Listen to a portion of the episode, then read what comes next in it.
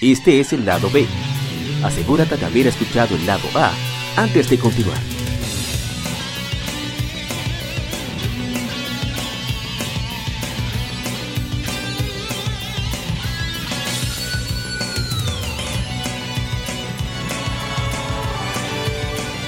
Gamefemérides.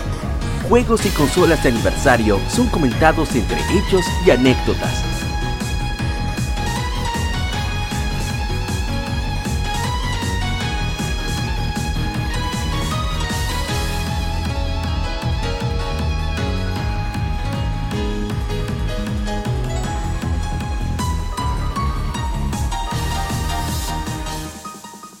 Y arrancamos con el Game Informer.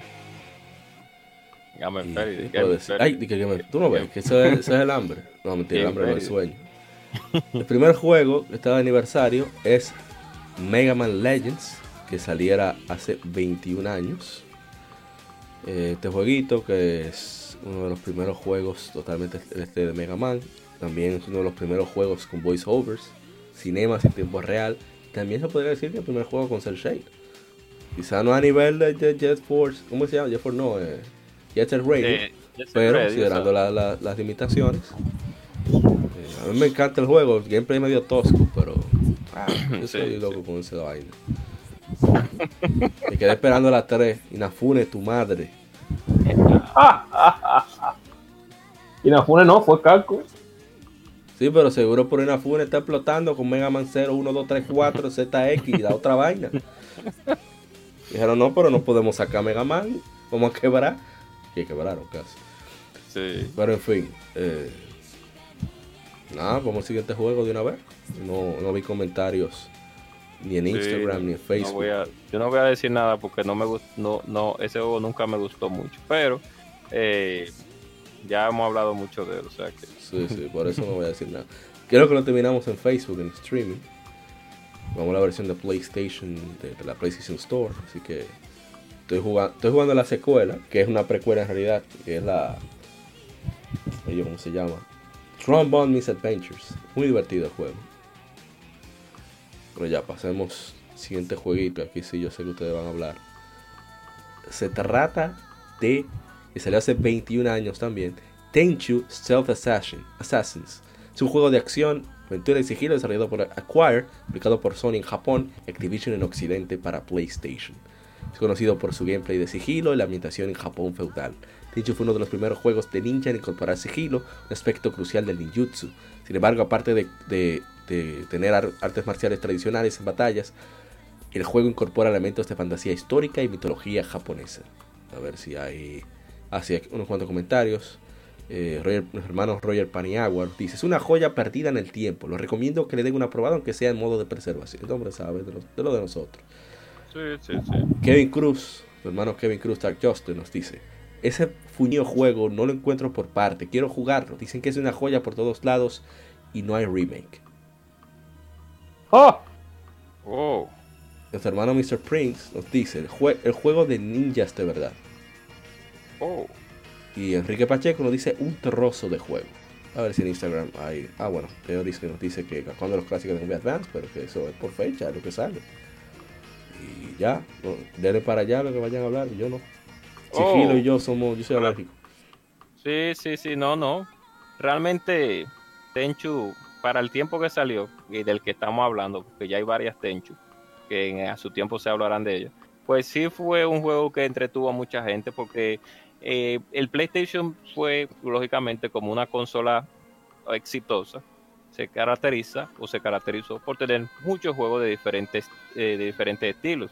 Y Tenchu fue un juego que llegó por parte de Activision, creo que fue From Software que lo desarrolló, no sé, no sé si es From Software, creo que, no me recuerdo ahora mismo la parte 1. Eh, Fue From Software la parte 1, Sí, Ah, bueno. Y Activision lo, lo, lo publicó. lo distribuye. Exacto. Igual, igual que la, que la. Exacto. Entonces, eh, para el tiempo que Tenchu salió, pues la gente lo vio de, con una, de una manera muy, muy aceptable, muy positiva. Y fue un jueguito que son de estos juegos de PCX que, que no, que marcaron una época.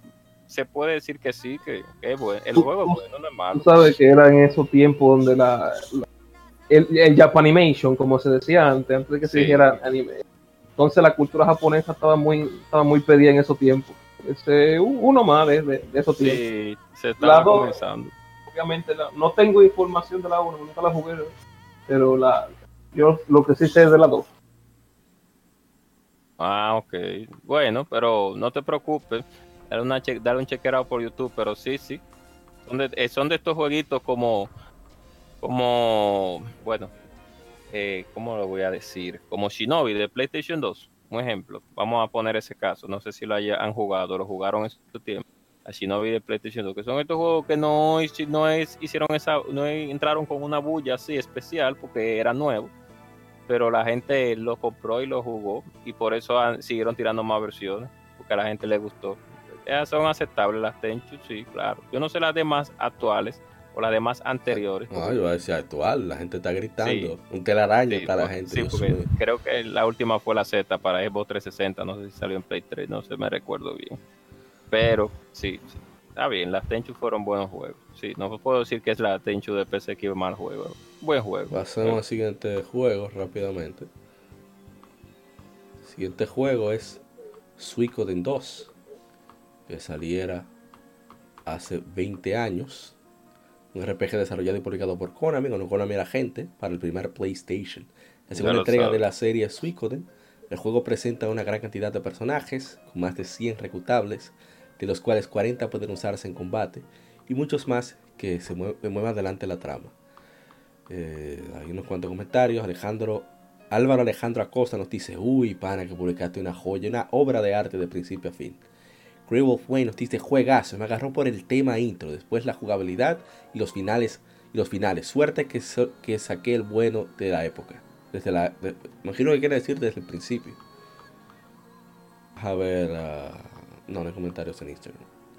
¿Quién era que iba a hablar? No es Shidori-san. Oh, Ishidori San, No se que él- si no Ishidori, a ver si se durmió, se está. durmió. Eh, No, no. sigo aquí, sigo aquí. ¿Cómo? Dele, dele. No, lo que pasa es que estaba. Cuteando ahí. Turururun. eh, ¿Cuál es el que sigue ahora? Oh, Suicoden 2. Suicoden 2. Ah, bueno, sí, cuando. Ya hace algo, primo, primo sí, Shido. no, de esa época que hace que a uno se le salgan las lágrimas. Sin DLC, Eh, sin parche. Oh, sin pachinko ni nada de eso. El tema con. Con Suicoden 2 es. eh, la historia, ¿verdad? Tan. Que empieza. Bueno, que realmente empieza trágica. Que matan a todos los. A todos los del campamento. Tú y. Y yo paran y después se encuentran, pero después cada uno tiene que elegir un bando. Ya, o sea, la, la amistad es prácticamente conciliable. Eh, muy, muy buen juego, muy dinámico. Eh, Está cortando. tiene ¿verdad? Ese, ese componente táctico que más o menos que en Nino, en Nino Kuni 2 lo copiaron un poquito, pero peor. Y nada, uno de, de los mejores eh, JRPG que había para PC, que el que no lo consiguió físico, el, físico en su día, eh, está feo porque tú no lo vas a encontrar por menos de 100 y pico Así de mismo es. brutal. No obstante, ahora Pero- mismo, ahora mismo, la versión digital en la PlayStation Store de, Sí. Estados- de, Ame- de Norteamérica está como a 2 dólares. Sí, está barato, pero el que quiera acariciar la caja, Está lo sabe, sabe que va a tener que dejar. Bueno, pasemos entonces al, al siguiente juego, que es uno que, que- que me gusta, pero que repetirlo me hace pesado. Se trata de Star Ocean. Star Ocean Till the End of Time, que se le hace 15 años. La tercera entrega principal de la serie Star Ocean. El juego fue desarrollado por Trials y publicado por Square Enix para PlayStation 2. El original de Japón fue lanzado en 2003 por Enix. Fue su penúltimo lanzamiento antes de su unión con Square. Fue relanzado en 2004 como una versión Director's Cut de dos discos con elementos extra, nuevos, como nuevos personajes y calabozos. La versión para Occidente es basada en esta última. Till the End of Time sucede 400 años después de los eventos de Star Ocean 2, Second Story o Second Evolution. Eh, lo puedo decir. El juego es genial, o sea, como el pacing que tiene, el combate, es, es hasta cierto punto divertido y, retador. Retador en el sentido de que hay enemigos, en el aspecto de que hay enemigos que te dan durísimo y que tienes que cuidar tu, tu MP, tu Magic Point, perdón, tu HP y tu MP, porque van correlacionados. Si te quedas sin MP, está frito. Si te quedan HP, está frito. Entonces tienes que estar constantemente moviendo los personajes para que no le den y estarlo llenando. Eso para mí fue Pero, estresante. ¿usted ¿Eh? se- Eric Ansel se acuerda que había un. Bueno, de esos, de esos trofeos que tiene el mismo. Ah, esa es otra cosa. Había- tiene su trofeo, ey, primero los logros los trofeos. Que si tú matabas a Frey en menos de 50 te daban. Sí, sí. que, que se medio loco para eso, pero está bien. No es que no se haga, pero se, se, Eh, se eh, coge eh. su pela. Se coge su pela porque usted sabe cómo es ese juego. Una de las cosas que más me gustaron, hablando rápidamente de, de la Till of- in the, End- in the End of Time. Primero es, lógicamente, el saxofón de, del Seraphic Gate. bueno, Moisés sabe, Shidori sabe. Con el negro ahí. sí, con Sí. y que me gustó que siguieron, mejoraron muchos aspectos de la versión anterior, como el sistema de batalla, lógicamente a pesar de que la transición fue a, 3D, a tridimensionalidad, a tridimensional, ¿no? A- Sí, sí, bien dicho. fue, tri- a- a- Tridimen- fue exacto, tridimensional. la atención a tri- fue tridimensional. fue tridimensional, exacto. Pues ellos conservaron mucho de los elementos de las anteriores entregas. Y los personajes también son agradables, la música de Motoy, aunque mucho, aunque aquí tengamos eh, eh, eh, diferencias con en lo que tiene que ver con el, el- la calidad de Motoy, pero a mí siempre me gustó Motoy Sakuraba, mucho de No, no, los- no, de- él cumple, él cumple. Lo que pasa es que a veces sí, se A pasa por veces cumplir. Se repite como Sí, es lo-. Es como que que se- digo. tú, tú has visto, bueno, los que son dominicanos. Ustedes han visto la- la- la- las residenciales, los residenciales Frank Valdés. sí, Él es Frank Valdés en game, en la música. Él agarra su maqueta, sí, el, el- varía un el- ching y la pone. y la pone, no, y utiliza canciones de otros juegos para otros juegos. Porque Sí. Moisés, si usted, usted sabe, eh, y déjeme, disculpe por interrumpirlo, que Claro, qué veneno tiene ahí. ¿Qué le está la- pasando? sí, ahí vie- viene, viene, vene- no venenito, sino algo, algo breve. Usted, Moisés, hay una canción de la Tale of Destiny 2, que es cuando tú estás, creo que en un sitio de, en una aldea o algo, que la que Motoy agarró la, la misma, el mismo tema de cuando tú en, en Shining Force 3 está en, en tu en tu en tu base, cuando tú agarras en la canción de la de cuando tú estás en tu base y Shining Force 3 la agarró para tenerlo detenido, las mismas cosas, las mismas Pero canciones. ese señor pica la bien, oye, cosa. está frío con, con, ay Dios, ¿cómo se llama la gente de Golden Sun? Eh, No, Camelot. Está Sí. frío con Triace, la gente de Star Ocean Valkyrie Profile. Y está Sí. frío con, ay Dios, me fue el nombre, con la gente de Tales. Todos los Tales, el No, y- compositor. y- Oye, un picoteo Y con Ay, un perro. Porque ¿Con qué? ¿Con qué? con From Software. ¿También? porque sí, no, el, el que porque por ejemplo, si uno oye la banda sonora de Dark Souls, de Dark Souls 1, eh, par de temas del 2, par de 3, Oye, esa eh, el tigre tiene tiene otro, o sea, bueno, es que la banda sonora de Dark Souls 1 es brutalísima, pero si tú agarras un un popurrí, o mejor dicho, tú agarras, metes en una tómbola, par de temas de, de los Tales, par de temas de, De Star Ocean. de los Star Ocean De Golden Sun. y de bueno, y tú Y lo fue- y tú dices acá, ¿de dónde este, este, este juego eh, o de aquel juego? Porque él sufre de eso. Pero que es un perro, porque Pero- él ni siquiera, él graba todo él solo. O sea, él hace la batería, él hace los violines, él hace los teclados. Eh, El tigre cumple, pero a veces está más, más inspirado que, que otras veces. Bueno, en el comentario sí. ah, de Star Ocean, eh, Juan Agustín Herrera Wowi nos dice, siempre lo quise jugar, pero nunca se me dio. Y don Arturo Esqueda Linares, que es uno de los nuestros, eh, de esos top fans en Facebook, nos dice, No he jugado esta saga, pero el, el gacha me parece muy buen ese perro. Eh, Álvaro Alejandro Costa le dice juegazo. Hombre, qué, qué cultura. Oh, Javier, ¿qué más? Otro juego que está de aniversario. Antes de que Arthur se duerma. Estoy aquí, Es- estoy aquí. Oh, no por si acaso. Otro juego que debo decir que a pesar de que ¿verdad? tenemos nuestra guerra un poquito con los indies, esta, esta gente cumple. Hace seis años se lanza Brothers, A Tale of Two Sons, una historia o un cuento de dos, dos hijos. Juego de aventura desarrollado por Starbreeze Studios y publicado por 505 Games para Xbox 360, Microsoft Windows, PlayStation 3, luego lanzado para PlayStation 4, Xbox One, Android, Windows Phone y Nintendo Switch. Este juego que es Top View, como son los Zelda clásicos, y eso, exacto, por arriba, exacto. Sí, vi- un vista de, de, de, de pájaro. Oh, ¿cómo así? de ave. Dios mío, pero ah, la gente está... No, A mí me gusta mucho cómo el juego te hace dividir tu mente, o sea, dividir tu, tu cerebro en el sentido de que la mano derecha tiene que tomar una acción, la mano izquierda debe tomar otra acción, a veces en paralelo. Y eh, me me parece fantástico esa, esa idea del juego. Que, que, o sea, son puzzles simples, pero el hecho de que tienes que realizar dos actividades juntas con las manos y no necesariamente sean, eh, ¿cómo, se, cómo se diría? Sean iguales, hace que, que sea bien, bien entretenido porque debes aprender a, priorizar, que es uno de los secretos que- que permiten al ser humano tocar instrumentos como el piano. Y es que se va aprendiendo una, una acción con una mano y otra acción con otra, entonces con- Sí. se logran juntar.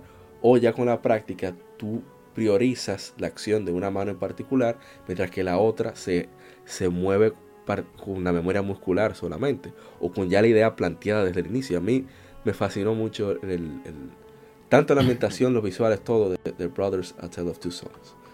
Y el tipo loco, fue el tipo que dijo F Hollywood en, en unos Game Awards, pero el tipo Oh. sabe su vaina, hay que darle su, su mérito.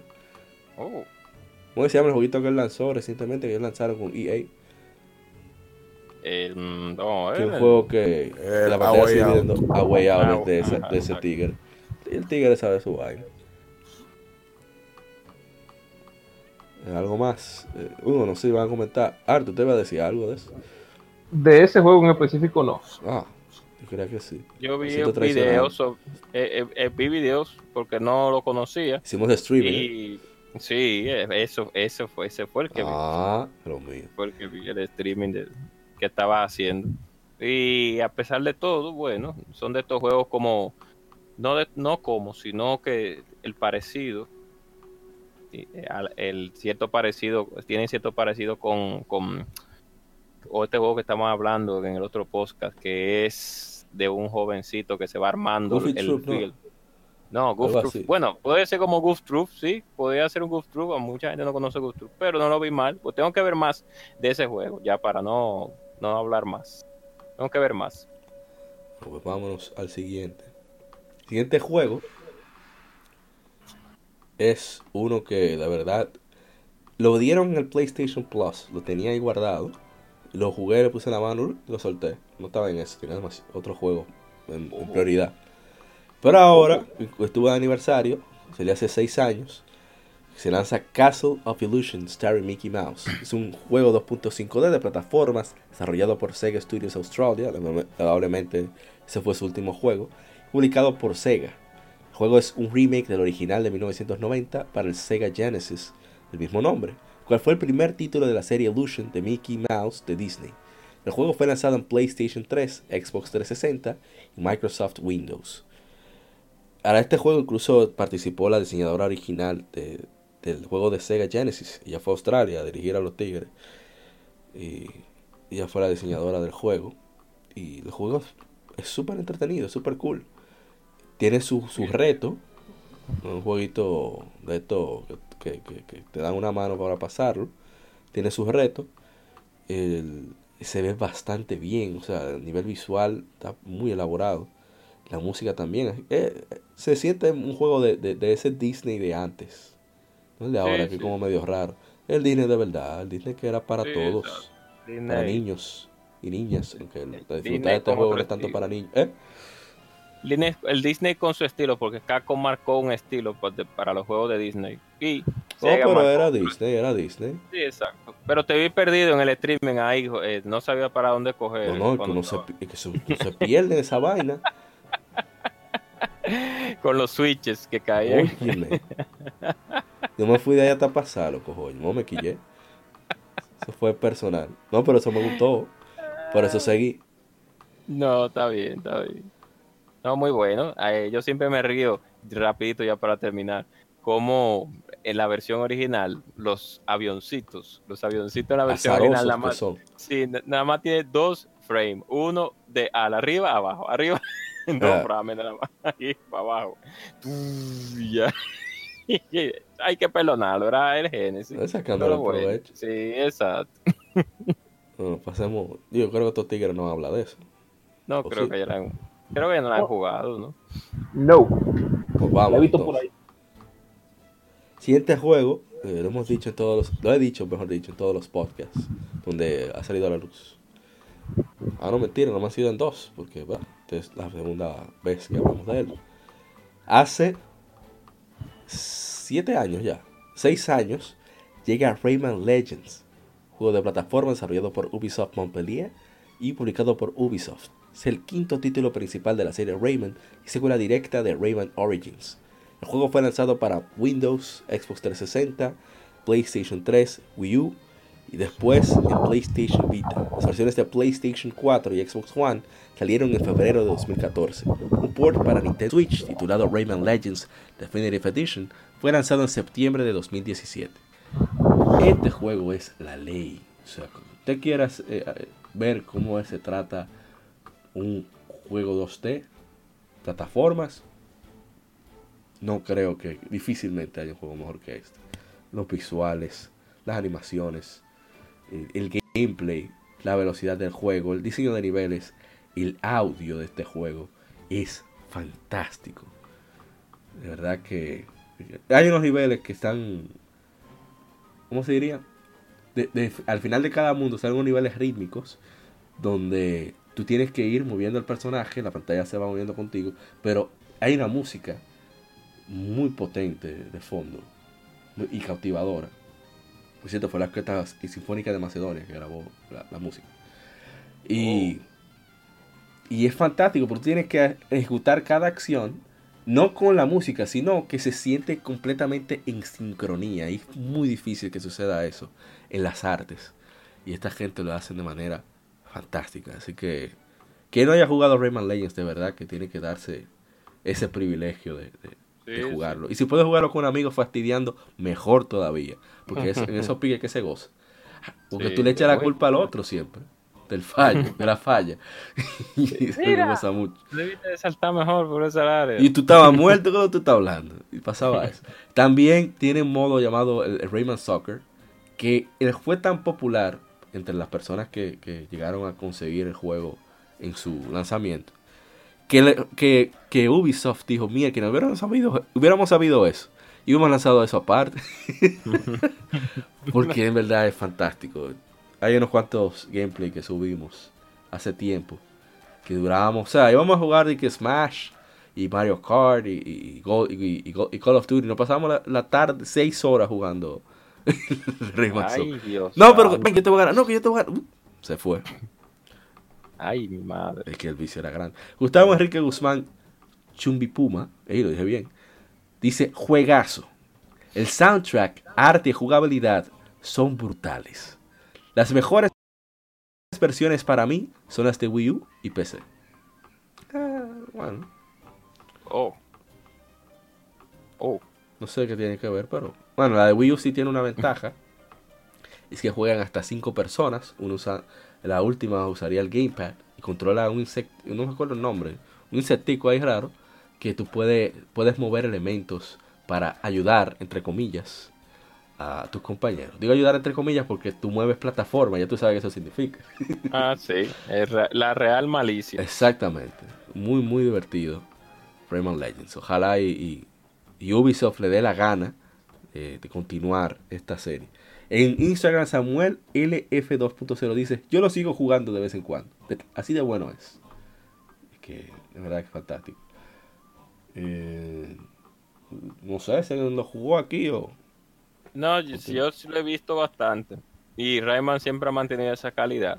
Ese equipo de desarrollo de Ubisoft, de los pocos que tiene. Mike- Michael Ansel, el tipo está roto. Sí.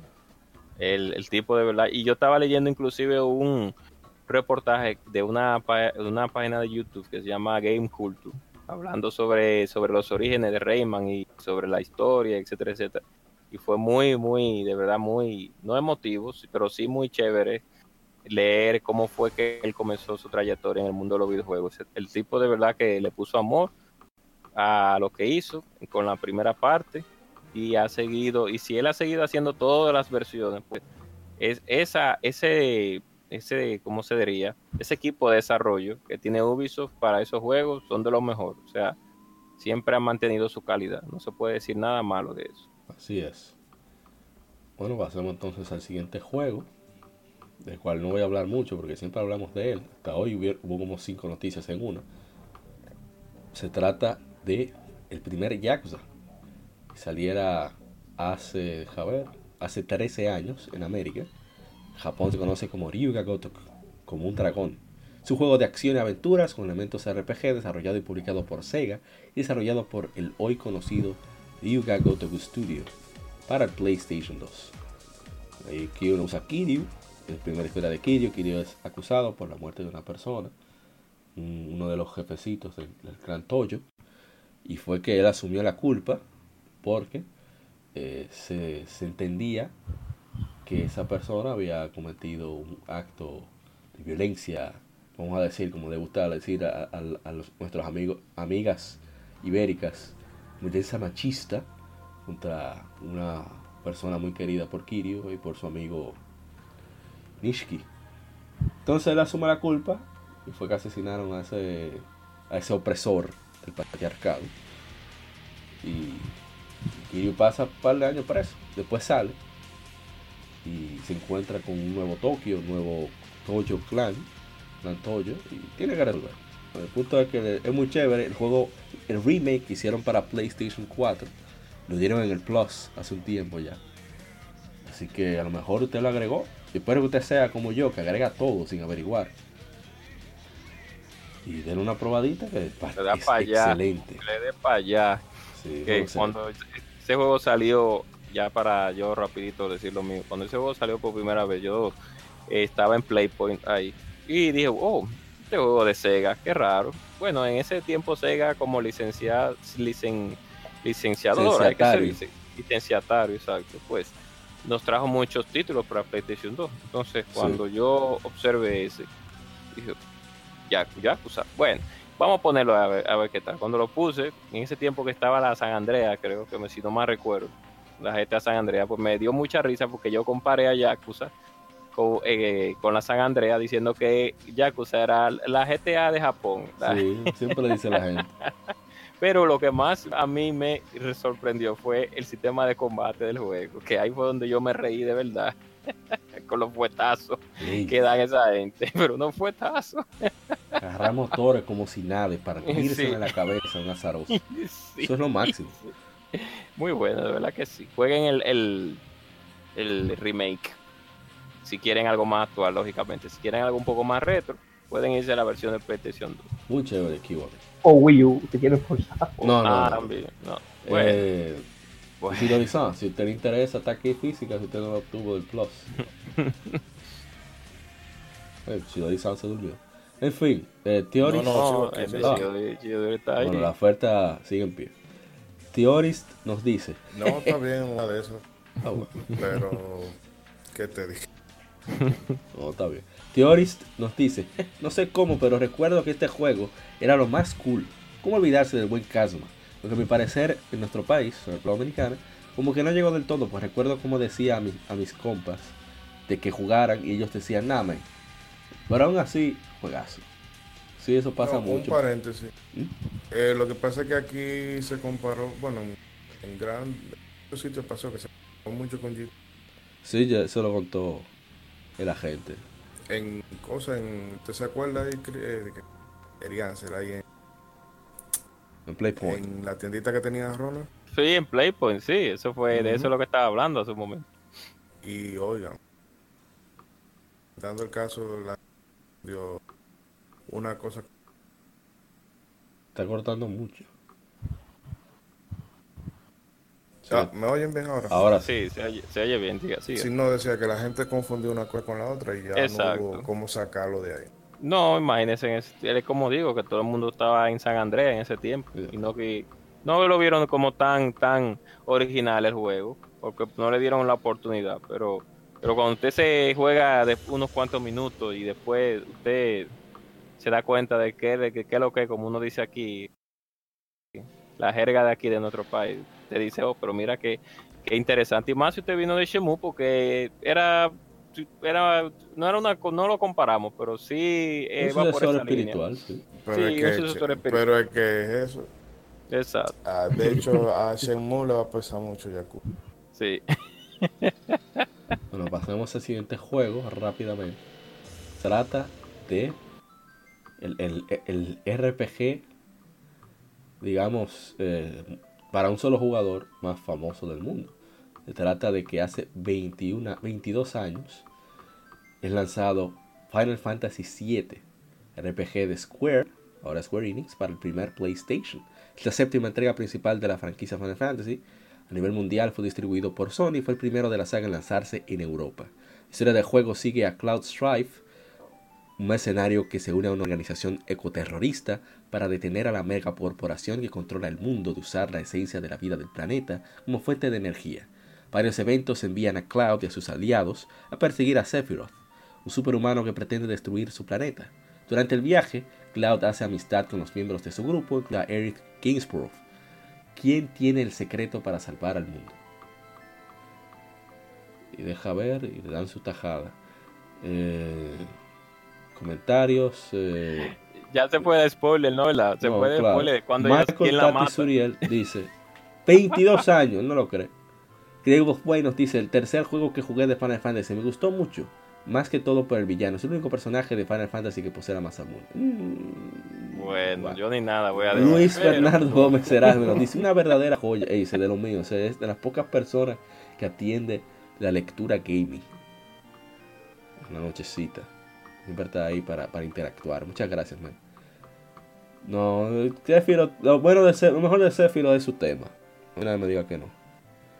Pero ya hablando en serio, este fue el juego que, que salvó a PlayStation, que lo sacó a la sí luz literalmente que puso en la, en la palestra pública a los RPG, que antes eran juegos solamente de nerds. Todavía Sí, sigue siendo juego de nerds, pero por lo menos gente no nerds la jugó, lo jugó un RPG. público más casual hubo Sí. mucha gente que no jugaban RP que jugaron Final Fantasy VII Así es.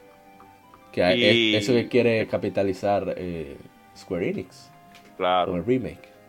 eso quieren que lavar unos cuantos cerebros ahí pero Sí. nada Yo te voy a Vamos a, ver qué pasa. No, que realmente ese, como tú dices, ese fue el juego que puso a la luz el PlayStation, porque recordemos que en ese tiempo Sony se embarcó, se, se metió, por así decirlo, en un mar de, de- de tiburones.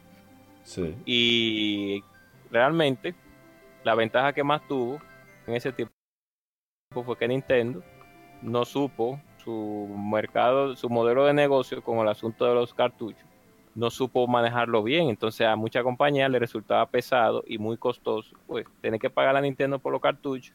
Entonces, y por los chips, por los chips para crear los juegos, y entonces tener que publicarlo y ellos mismos gastar, etcétera, etcétera, etcétera. Por eso muchas compañías le sacaron pie al gigante que en ese tiempo había ya había este, estaba en sus aguas con el Super Nintendo. Dijeron, bueno, vamos a lanzar la consola de Sony, una consola es una compañía que todos conocen por su multinacionalidad en lo que tiene que ver con otros aparatos electrónicos que no eran los videojuegos y vamos a tirar suerte ahí y así mismo fue. Pin plan y ya la otra historia ya. Y, eso le ha pesado mucho a Nintendo, muchísimo le ha todavía pesado. hoy lo, lo sienten, dolor. todavía hoy es no y el tanto dolor tanto dolor psicológico como dolor eh, monetario Sí. Usted iba a decir algo, agente Shidori. Ah, pero Shidori San se fue. Ishidori salió un momentito. Eh, Rising, no sé si usted quiere decir algo de Final Fantasy VII. No, realmente no. Nada, nada bueno. Así que. Ah, ¿qué les Ah, pero usted puede Entró- tirar su veneno. eso no. Ishidori, dí- dígase algo, Ishidori de Final Fantasy VII. No, que realmente, no, realmente ya hablaba de Final Fantasy VII. De la vida es llover sobre mojado por el tema. Eh, está cortando de nuevo por el tema de. Para que lo pague que se me está, está descargando esto y estoy tratando de Ah, ok, ok. cómo Ok, ponerlo a cargar. ok. Eh, no, el tema de, ya tú sabes, que fue el mucha gente. Eh, bien, eh, la campaña de mercadeo que dio de dólares, que algo hicieron. sí. Y no, o sea, popularizó el género, popularizó el género y también marcó la pauta de cómo debían hacerse los juegos de ese estilo en generación. ¿Cómo sacarle provecho ya. a- al, PlayStation? O sea, Así mismo, ¿eh? Sí, pero ya, mm, ya tú sabes. Realmente un juego que a mí me gusta mucho, pero entiendo que la eh, la reacción de, del fandom a veces medio talibán. Sí. Ya, Final Fantasy VII ya es lo más grande. No, no, no. La mejor RPG, no, no, de, de todos los tiempos. No, No, con los triggers mal escritos eso. Sí, Vamos a pasar al siguiente juego para no tirarle más veneno. Una franquicia tan querida para que no nos asesinen. Sí, porque después no digan que somos haters de, de FF. Que por cierto, en, en- ya en PC Gamer en ese tiempo alabó el juego porque e- en, en los- las RPG de, de americanas, occidentales, mejor dicho, eh, no tenían ese concepto de batalla por turno. Cuando ellos comenzaron a jugar el juego en su versión de PC, yo dije, oh, pero mira qué raro, un RPG que se, la- la el sistema de batalla es por turno. Se lo encontraron bastante raro, pero hablaron muy bien del juego en ese tiempo. Ah, pero qué bien. Bueno, pasamos al siguiente juego. Se trata de que hace 15 años se lanzó Pokémon Fire Red y Pokémon Leaf Green. Son remakes de los originales Pokémon Red, Red y Pokémon Blue. Salieron hace casi 20 años. Bueno, ya tenía más de 20 años en América. Nuevos títulos fueron desarrollados por Game Freak, publicado por The Pokémon Company, Nintendo para el Game Boy Advance, de compatibilidad con el Game Boy Advance Wireless Adapter, el cual vino con los juegos. Casi dos años después, Nintendo los relanzó como Player's Choice. Los dos juegos fueron los primeros remakes dentro de la franquicia. Eh, ¿Qué decir? Yo jugué esto en su. No en su lanzamiento, unos meses, quizá un año después. Y me pareció fantástico. La verdad que el cambio visual eh, es refrescante. Yo nunca fui. Creo que lo dijimos cuando hicimos el streaming del Game Boy que yo nunca rejugué las versiones originales de, Pokémon. Yo jugué mi Pokémon Blue una vez, ya. Después jugué Pokémon Hielo, ya. Pero esta versión de Game Boy Advance, Dios mío, un cambio radical, el audio, los movimientos, o sea, ya ir con Charizard contra Brock, el líder de gimnasio de piedra. Usted tenía, aprendía Metal Claws y usted le daba tiempo y podía darle en la madre. Así que fue fantástico. Ya no voy a decir más nada, pues ya está bueno. Sí, exacto. Te hablo mucho de Pokémon yo. Sí. Así que no sé si alguien más vaya a hablar, lo dudo, pero No, no, no. pregunto por, si acá, no. por, ¿cómo se dice? Por cortesía. Pues vamos entonces al siguiente. Ah, pero yo creo que me deja ver. No, sí es este. Siguiente juego que debo el stream. Espero hacerlo pronto. Mañana mismo, si es posible. Hace. Dios mío, ¿dónde está? Hace 10 años se lanza Muramasa The Demon Blade, conocido en. Japón como Oboro Muramasa. Borroso Muramasa. Es un juego de acción con elementos RPG desarrollado por Vanillaware para Wii de Nintendo. En América fue publicado por Ignition Entertainment y en Japón por Marvelous Games. Usando una perspectiva de lado, el gameplay se basa en un sistema de combate beat'em up que incorpora elementos RPG como niveles y misiones. Una versión para PlayStation Vita, con historias adicionales, fue lanzada en 2013 como Muramasa Rebirth por Axis Games. ¿Y qué hay que decir? Yo he dicho muchísimo. Ese juego, ese juego es hermoso. Claro, Vanilla World, no, hay más nada que decir. Ya, Ahí no hay. Yo- Su ganancia pura, es lo máximo. El gameplay, la velocidad del juego, el pacing, el audio, los visuales, es una cosa fantástica. Vamos a pasar a la siguiente, no hay que decir mucho. Ah, esperen el stream en Facebook. eso va. Eso está escrito, MacTub. Y nada, mencionar unas cuantas cosas de- del siguiente aparato que, que cumplió 24 años de su lanzamiento. El rompe trasero del, del 95. Así es. Trata del primer PlayStation que salió hace 24 años en América. Es una consola casera desarrollada y mercadeada por Sony Computer Entertainment. La consola fue la primera de la marca, compitió principalmente con el Nintendo 64, Sega Saturn, como parte de la quinta generación de consolas. Fue la primera consola en llegar a 100 millones de unidades, fue bastante bien, tuvo participación, apoyo de casi todos los licenciatarios, incluso muchos comenzaron a hacer juegos en el, en el aparato mismo. Hubo mucha- muchas cosas que, que causaron que tuviera ese éxito. O sea, tanto esa aceptación del público como ese apoyo por parte de los licenciatarios. Eh, juegos más baratos porque eran discos, eh, fueron que iniciaron con los greatest hits, o sea, con Exacto. juegos más baratos, demos, pero también popularizaron los demos y así sucesivamente. Bueno, voy a leer Sí, los el, comentarios. el ¿eh? player choice, el player choice, yo creo que en el Super Nintendo no estaba. Creo no, que no. con 64 y Game Boy, porque yo- por lo menos yo lo comencé. Lo vi Claro, pues. según, según Club Nintendo, porque yo no recuerdo mucho de esa época. Exacto. En esa época fue comenzaron con eso, como después del millón de copias ya lo rebajaban. Con el Play, no sé si fue con el Play, pero creo que sí que fue con el PC. Por ahí, eran unidades que ellos consideraran, ok, ya ganamos, Exacto. podemos ahora venderlo a un precio menor para vender más. Eh, ojalá y Nintendo hiciera eso otra vez. Sí, deberían. Pasamos al siguiente. Ah, oye, eh, Ah, no, no, el siguiente, era los comentarios. Sí, yo te voy a decir. Exacto, claro. Dele, dele, no, dele, dele comentarios. Ángel Barrio dice Crash, Test Drive 6, Driver, Hot Wheels, U12, Pepsi Man, Resident Evil, driver. Need for Speed, Castlevania, Metal Slug, Grand Theft Auto, Tom, Tomb Raider y un sin parar de juegos de esa consola. Y esta la compré hace poco, nos enseñó su PlayStation One, eh, el, el chiquito, bien bonito. Claro. Yeah. Eh, eh, se- y Ah, malo que era ese ah, aparato, ok. pero, pero nada, Ah, el chiquito era el fatal. No, no, el mini. No, el, el- No, ¿qué pasa? Ah, el normal. No, no, ¿qué pasa? Eh, Ángel nos dice, fue la primera consola que compré con mi propio dinero. Es importante, eso marca la vida de una persona. sí, eso no era vida. Eh, nuestro hermano Luis Manuel Franjul, quien maneja la, la, la página de Hyrule Fantasy, nos dice, fue una de mis primeras consolas, pero me la robaron. Hace menos de un año compré otra para disfrutar de lo que me perdí. Bien. Excelente.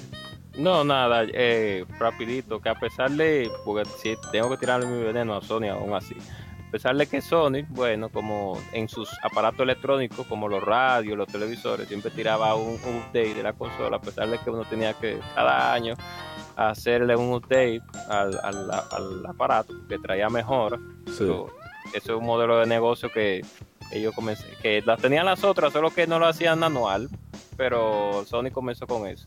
A pesar de todo, eh, como, como toda consola famosa, pues los títulos que tenía, pues no se pueden hablar. Muchos clavos, como toda consola famosa. El Super tenía mucho clavo igual y el Nintendo igual. Y el, y el PlayStation también, mucho clavo, pero también tenía muchos juegos buenos. Sí. O sea que no se puede decir más nada. Toda consola exitosa tiene juegos buenos y tiene su clavo. Ya me fui. Bueno, vamos al siguiente juego. Espero que Shidori Santa despierto. Hace. A ver cuánto tiempo. Dios mío, estoy perdido. Ah. Me he recuperado. Hace 21 años lanza Parasite Eve para PlayStation 1. Es un videojuego de acción RPG desarrollado y publicado por Square o Square Enix. El juego es una secuela de la novela Parasite Eve escrita por Hideaki Isena, también el primero de la serie de juegos. La historia sigue la policía de Nueva York, Aya Brea, durante seis días en 1997, donde intenta detener a la Eva, una mujer que planea destruir a los humanos a través de la combustión humana espontánea. Los jugadores exploran niveles en áreas de Nueva York, mientras utilizan un sistema de combate pausable en tiempo real, junto con varios elementos RPG. Eh, bueno, déjame leer los comentarios. Primo Fue nos dice, otro que me gustaría un remaster para estos tiempos. Los elementos del juego, la historia y la misma Aya hablan por sí solos. Nicole Zamora nos dice, estoy viejo. Eh, Ishidori-san, no sé si usted va a hablar de juego. O vamos al siguiente. Mm, No, breve, que era la época cuando cual se arriesgaba a hacer cosas Ay, Dios mío. y Dios. que como pasó con, con Xenogears, tam- bueno, que en realidad eh, sí, o sea, también pasó que eran conceptos que se habían pensado utilizar para 7 Sí. y los descartaron y o bueno, lo descartaron para Final Fantasy VII por ser ¿sabes? quizá Muy adulto. oscura y demás y lo transfirieron para a otro juego porque en un principio Sakaguchi quería hacer una historia de detective en Nueva York y cosas por el estilo no sé Eh, no sé cómo hubiese sido ese eh, pero este Parasite es muy muy buen juego tiene buen replay value la música la banda sonora está bien, no es, no es que destaque particularmente, pero por lo menos el tema de los créditos eh, muy muy chulo. Ah. Pero nada, es una franquicia que desafortunadamente ha quedado en el limbo, Así es. o sea, como Chrono, como Chrono y demás. Y que. Square ya como que no sé, tal vez lo usará un día cuando se le estén eh, se le esté vaciando la caja. Bueno, pasamos al siguiente ya rápidamente. Sí. Hace 20 años se lanza Final Fantasy VIII. Un RPG desarrollado y publicado por Square.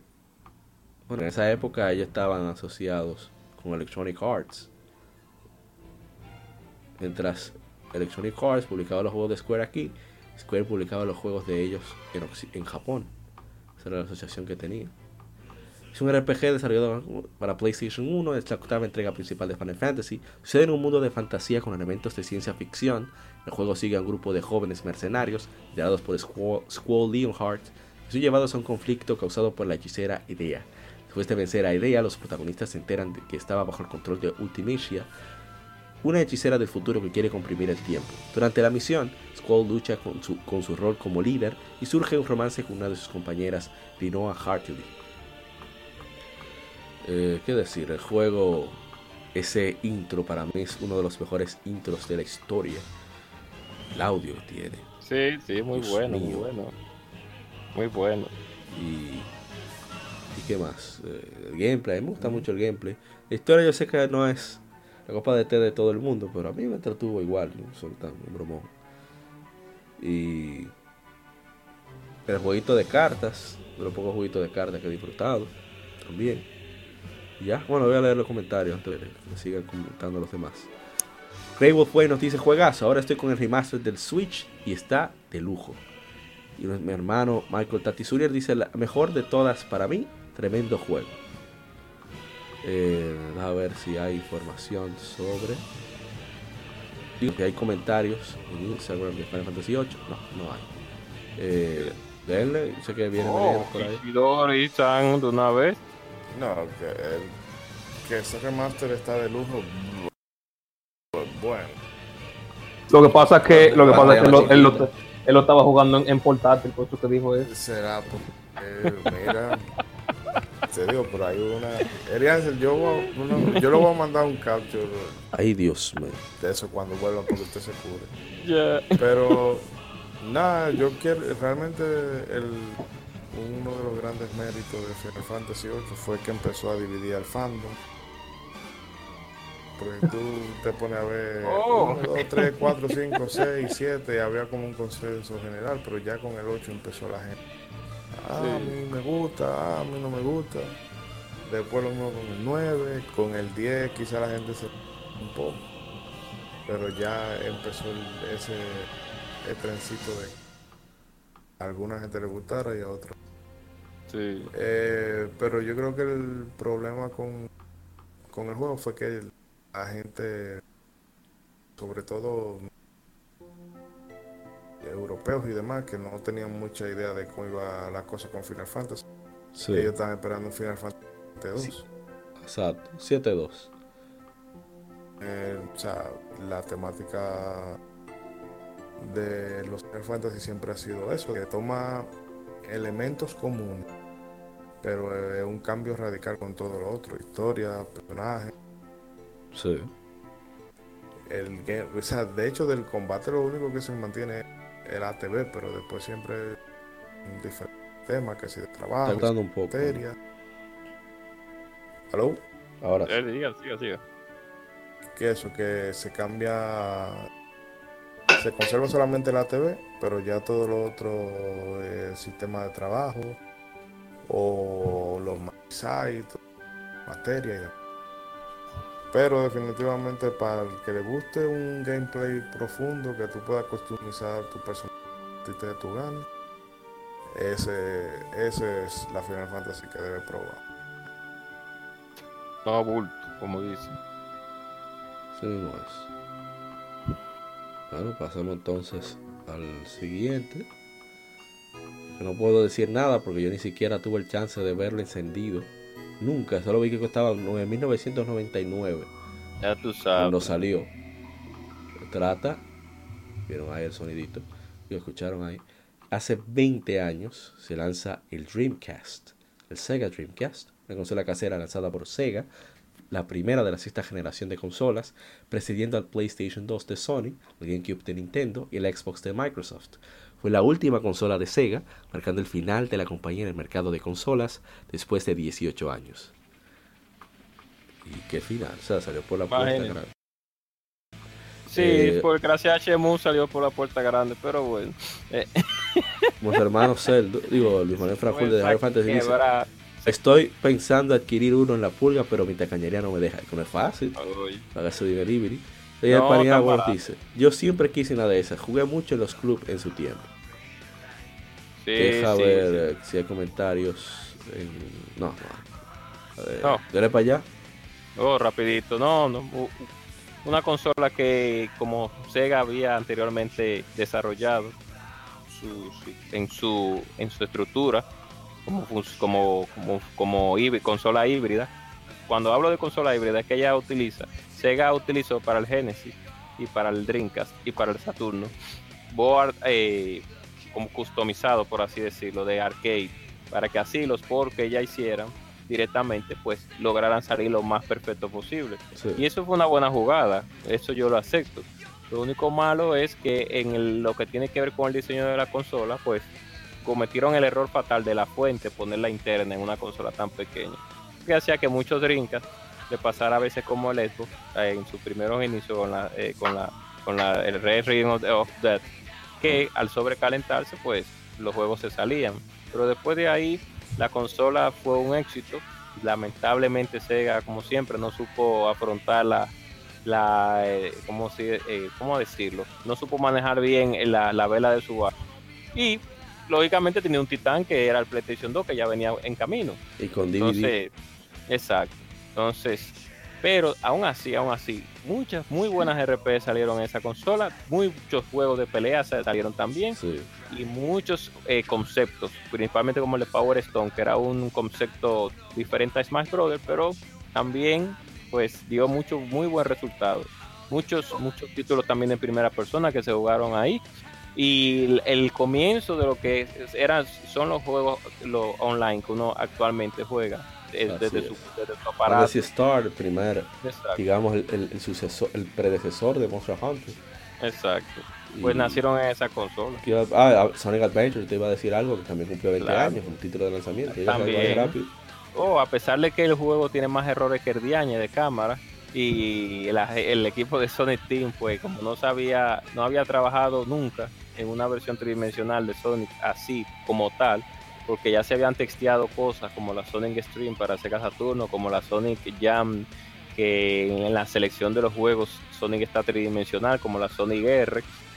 Se habían testeado unas cuantas cositas con Sonic, pero realmente eh, hacer un hacer un juego pleno como tal tridimensional de Sonic ellos no tenían esa experiencia y a pesar de todo el juego salió bien y es muy entretenido. No ha envejecido muy bien, pero todavía es disfrutable. O sea que a mí siempre me ha gustado Sonic desde que lo vi la primera vez, que cuando me, un primo mío llevó allá un Sega Genesis, la Sonic 2. Me encantó el personaje, me encantó la magia que tenía. Es verdad que ya yo había visto mucho Mario, es verdad, y ver otro personaje, otra mascota, pues eh, me agradó bastante. Y todavía sigo siendo fan de Sonic. Eh, no sé que muchos de los juegos que han tirado son malísimos y ya hay pocos buenos. Y principalmente la, la Sony de Wii U ese año, esa sí es mala, pero bueno. Eh, también, también. Sí, ya. La, eh, Sony Galas. Sí, la no, yo probé ese demo, Dios que no. a pesar de todo, bueno, pues el personaje sigue dando de qué hablar. Y ya para terminar, la, la Mario y Sonic en los Juegos Olímpicos 2020, óyeme, las, la sección retro, ¿cómo llegamos? eso es lo mejor que Sega pudo haber tirado. Lo mejor. O sea, cuando ustedes ven la, la, los deportes retro de la, de la Olimpiada 2020 de Japón, eso es lo último. Yo nada más compraría ese juego, nada más por esto. Porque ellos agarraron los sprites de las versiones de 16 y de 8 bytes y entonces la pusieron ahí, pero con juegos actuales de, deportivos olímpicos, mejor dicho. Pero una, una, una checha, bueno, más nada que decir. Bueno, bien. Bueno, vamos a pasar al siguiente juego, que quedan unos cuantos todavía, Dios mío. Quedan tantos ya, ya nos quedan tantos. No, no, no, no, no. No, que septiembre es terrible, demasiado juego, demasiado aniversario. Bueno, el juego que cada aniversario cumple 26 años de su lanzamiento. Hablamos de Constar Heroes, juego de acción cooperativo 2D desarrollado por Treasure, publicado por Sega. El juego debut de Treasure, lanzado originalmente para Sega Genesis. La vista de juego se centra en un par de personajes, los Stars, en sus esfuerzos de detener un imperio maligno de recobrar cuatro poderosas gemas, los personajes te pueden disparar y realizar una serie de maniobras acrobáticas para, para enfrentar enemigos en cada nivel. Hay cuatro armas en el juego que se pueden combinar para crear diferentes tipos de tiros.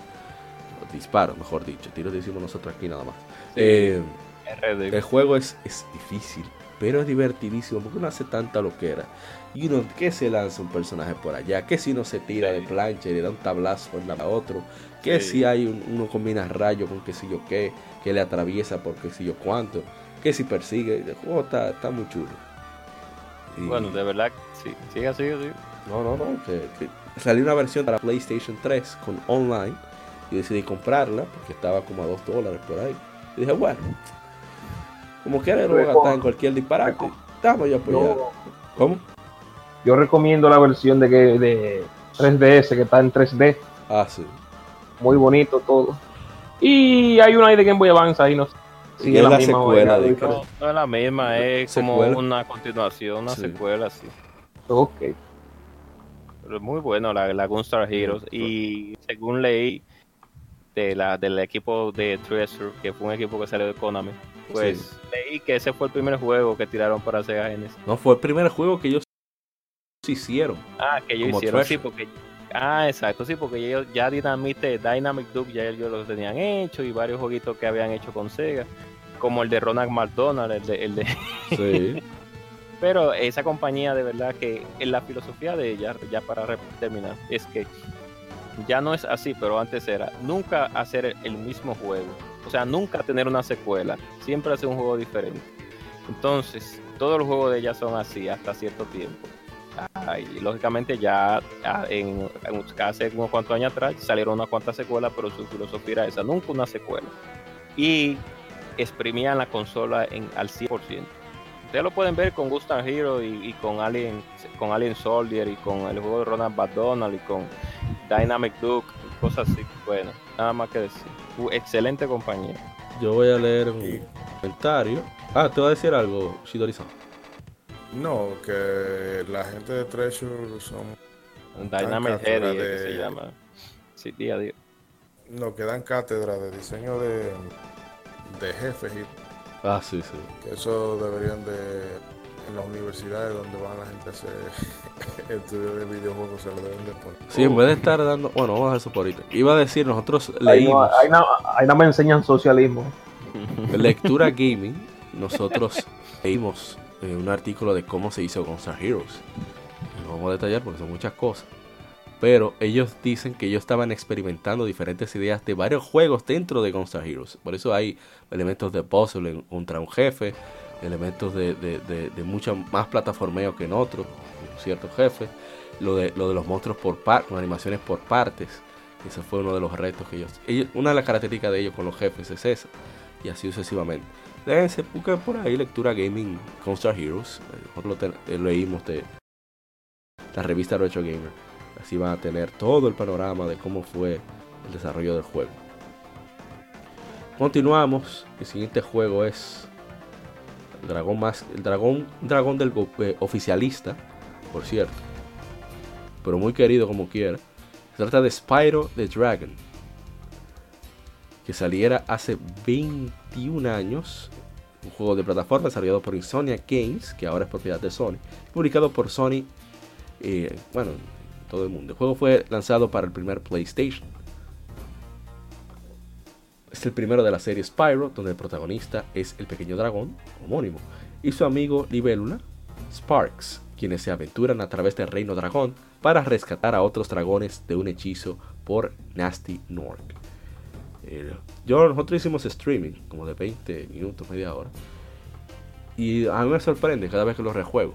Tengo varios años ya rejugándolo sea, jugándolo no, porque yo no pude jugarlo en su época PlayStation. Comencé a jugarlo hace como 3 o 4 años. Siempre avanza un poco en, en el juego, mientras lo puedo probar. Y el juego es, es increíble como, como tiene tantas mecánicas modernas en un juego de hace 20 y tantos años. O sea, quiero decir en, en, el pacing que tiene y las reacciones con el control. O sea, quizás es un poco incómodo ver la cámara, los botones L2, R2 pero, pero el, como la cámara sigue Spyro, no hay mucha necesidad de estar moviendo eh, mucho la cámara. O, la suavidad, la, no es suavidad la palabra, la fluidez que hay en los movimientos de Spyro cuando tú te mueves. Es impresionante cómo Sonic siempre ha tenido ese detalle con, respecto a la reacción de, entrada y, de, y, de, consecuencia entre el jugador y el personaje en su juego. O sea, de verdad que, una cosa. Yo no sé cómo que Sony no, lo compró ahí mismo. Tengan, ¡pra! De una vez tenía que comprarlo, cojo. Bueno, no eran los tiempos, pero sí, de verdad que ya se ha hablado un poco de Spyro. Discúlpeme la bulla del, perro que tengo ahora mismo. Pero sí, sí, el juego fue decente y exprimió mucho lo que la capacidad del PlayStation, a pesar de todo. A pesar de que el juego son pilas de, como uno dice aquí, la jerga de aquí dominicana, fila de, triángulo pegado ahí, pero bueno. el juego de Spyro. Eh, no sé si alguien más va a decir algo de Spyro. Bueno, reciente yo estaba jugando la, la trilogía. Está, ese, juego, está hermoso. Sí, sí, sí. Se, siente, se, siente, igualito. Todo así, la, la música bien, bien, bien parecida al original. Todo está donde debería estar.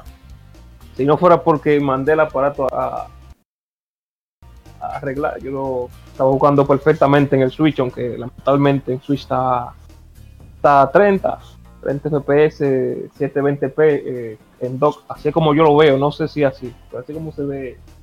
Pero no es que no es que haga falta mucho más. El juego se siente comodísimo. Así que el que, tenga su Play 4, eh, cualquier, cualquier aparato. Debe, debe, sí, en, Play 4, en Xbox o, en Switch que se consigue ese juego, está, la trilogía está increíble. Malo, lo, malo es que eh, el tema de que la 2 y 3 solamente están en digital. Un disparate. Activision pasándose de tigre.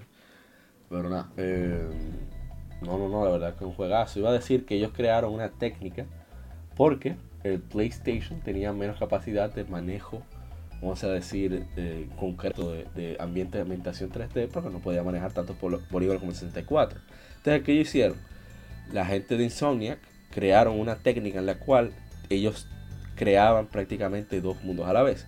Con el que tú ves de lejos, que te daba la sensación de distancia, y el que ves cerca, que ya era todo ya texturizado y modelado como iba correctamente. O sea, una versión deforme a distancia y una versión completa eh, cercana y era todo interconectado, o sea, tú no sentías la carga más allá de cuando tú llegabas llegabas al nivel.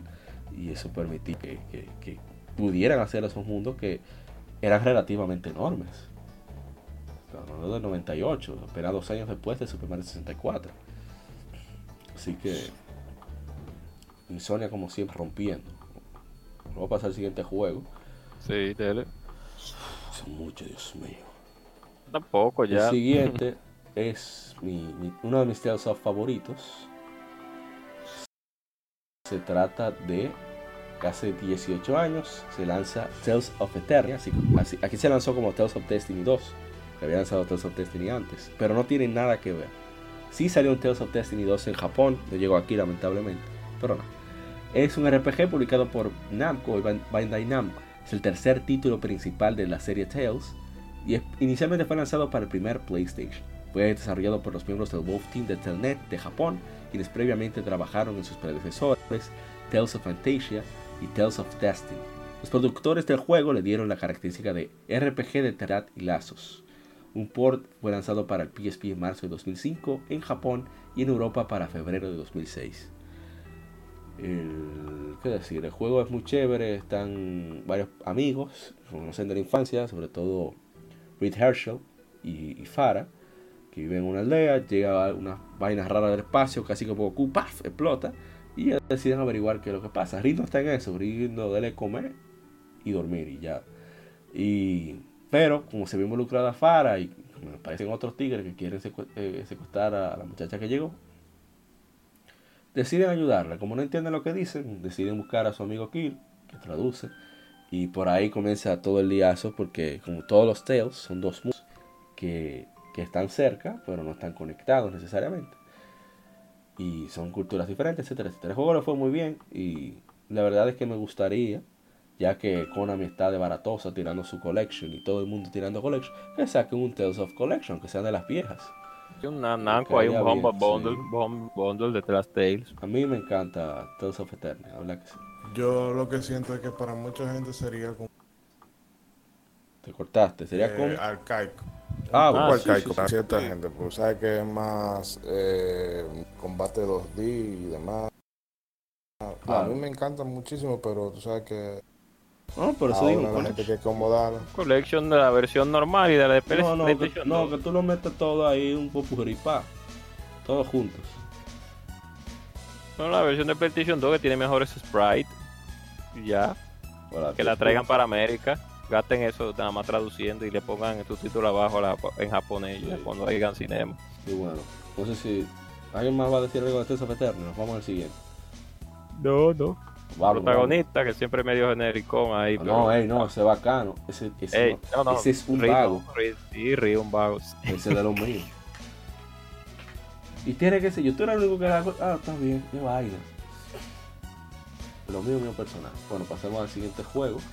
Sí. Salió hace 6 años. Se trata de Puppeteer. Un juego de plataformas desarrollado por Sony Interactive Entertainment Japan Studio para PlayStation 3. Fue dirigido por Gaby Moore. No sé, a mí me parece más supervisado porque hay muy- demasiados elementos japoneses en el juego. Pero bueno, es un juego con gameplay tanto en 2D tradicional como con efectos 3D. Moore dice que Puppeteer se juega mejor en 3D que otros juegos porque la cámara no se mueve, su equipo usó un método de 3D que resultó sin pérdidas de frame rate. Aquí uno usa a Kutaro, que es un niño que su cabeza la pierde, se convierte en, en marioneta. Y porque ellos usan como el alma, no me acuerdo para qué, por la razón. La cuestión es que uno comienza a liberar a más niños que también son atrapados. Pero pasan tantas cosas súper divertidísimas porque la historia se escucha como trágica al inicio. Pero a medida que avanza es pura comedia. En su momento de, de verdad, medio solemne. Pero uno, uno se divierte tanto y el juego está tan bien hecho. Tiene un gameplay sólido, unos visuales impresionantes y una banda sonora lujo, como dicen los hermanos mexicanos. Así que quien pueda, lo dieron hace tiempo en el Plus, revise Carve a ver si usted lo tiene. Si tiene mucho tiempo con el Plus y agrega todo, porque es de verdad fantástico. Ya no voy a decir más nada, no me nada que decir. Ahí, verdad, verdad, se me olvidó de Tales Eternia. Eh, dice, mi favorito, todavía tengo mis tres discos, solo me falta conseguir otro PlayStation 1 PlayStation 2. Ya, sigamos con Puppeteer. Te- No va a decir nada de Puppeteer, nadie. No, increíble. Eh, de, yo lo que estamos hablando ahorita, que ese juego debió de, haber vendido más, porque de verdad que es eh, visualmente el juego es increíble. O sea, ellos, eh, yo no sé si me buscaron personas para que lo ayudaran para las transiciones de, de lo de los eventos y cómo se ve la, la cámara y todo, y etcétera, etcétera, etcétera. Pero juego, de verdad que yo lo recomiendo muchísimo a pesar de que no lo vaya a jugar, pero usted pásese por YouTube y vea lo que esa O vea gente el- hizo. o vea el stream que hicimos en Exacto, Facebook. vea el streaming y vea lo que esa gente hicieron, porque de verdad que está increíble. Yo me sorprendí muchísimo con ese juego. El equipo de Japón Studio, pues de verdad que, que sí. O sea, pues, hicieron algo increíble.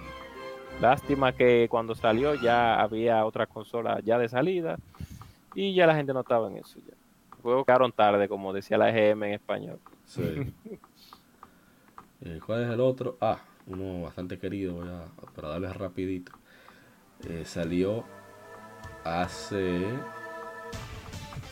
hace ya 17 años Mega Man Zero, juego de acción desarrollado por E.T. Creates, publicado por Capcom para Game Boy Advance de Nintendo. Es el primero de la serie homónima y la quinta serie de la franquicia de Mega Man.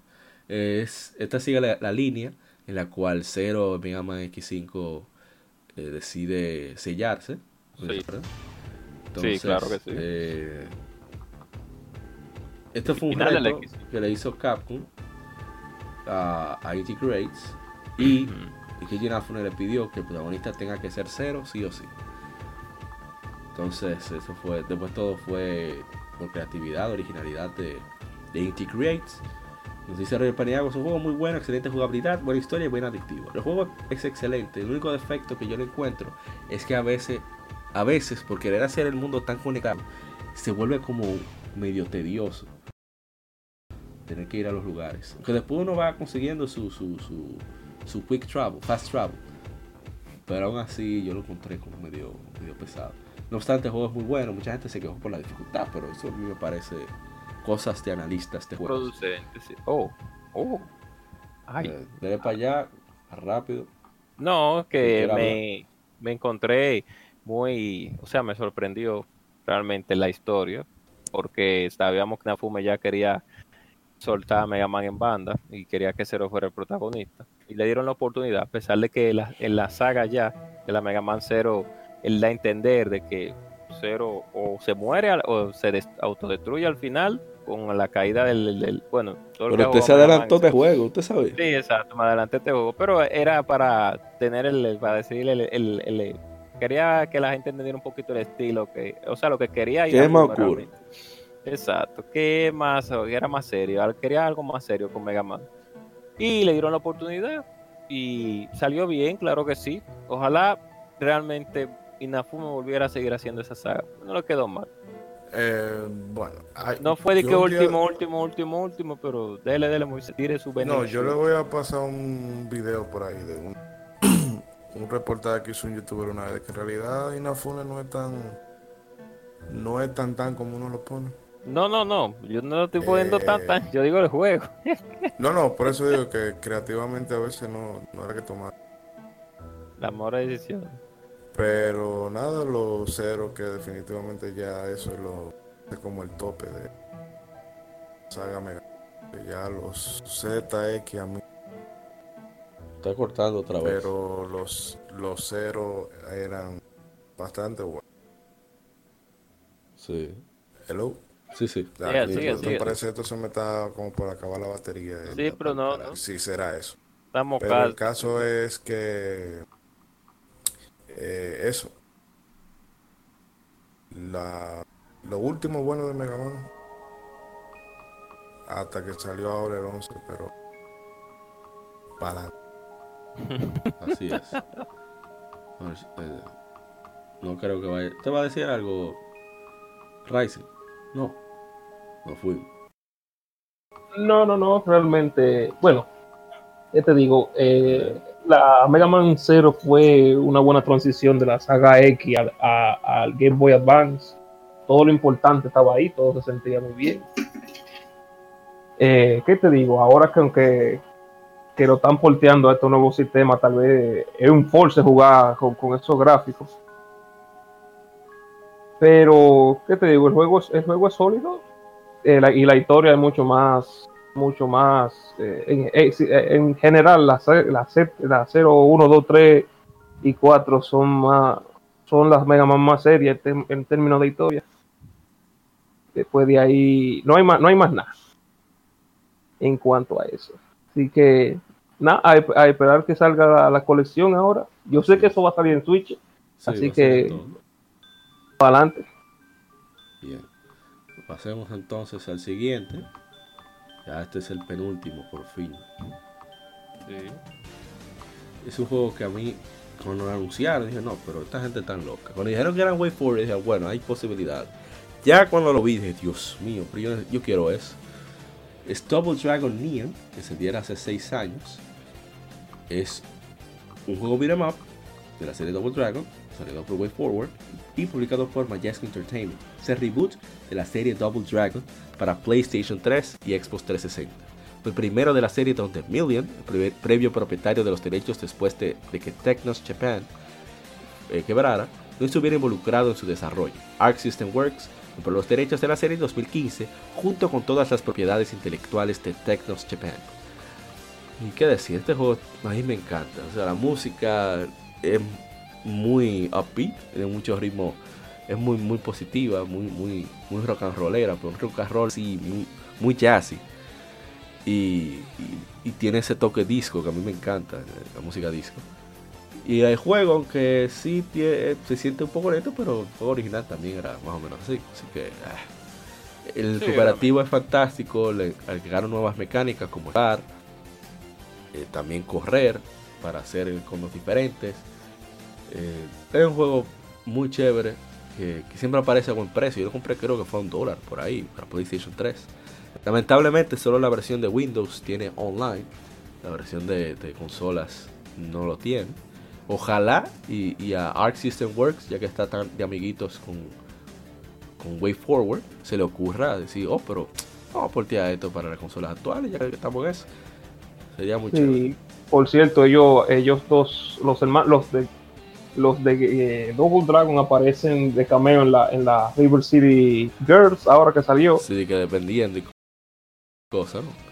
Sí, ellos son, bueno, en, e- en ese, en ese juego ya se fusionan, lo- se unen los universos de, de Double Dragon y de, y de Kunio Kun, que básicamente eran lo- el mismo juego, pero en Japón y en, y en América.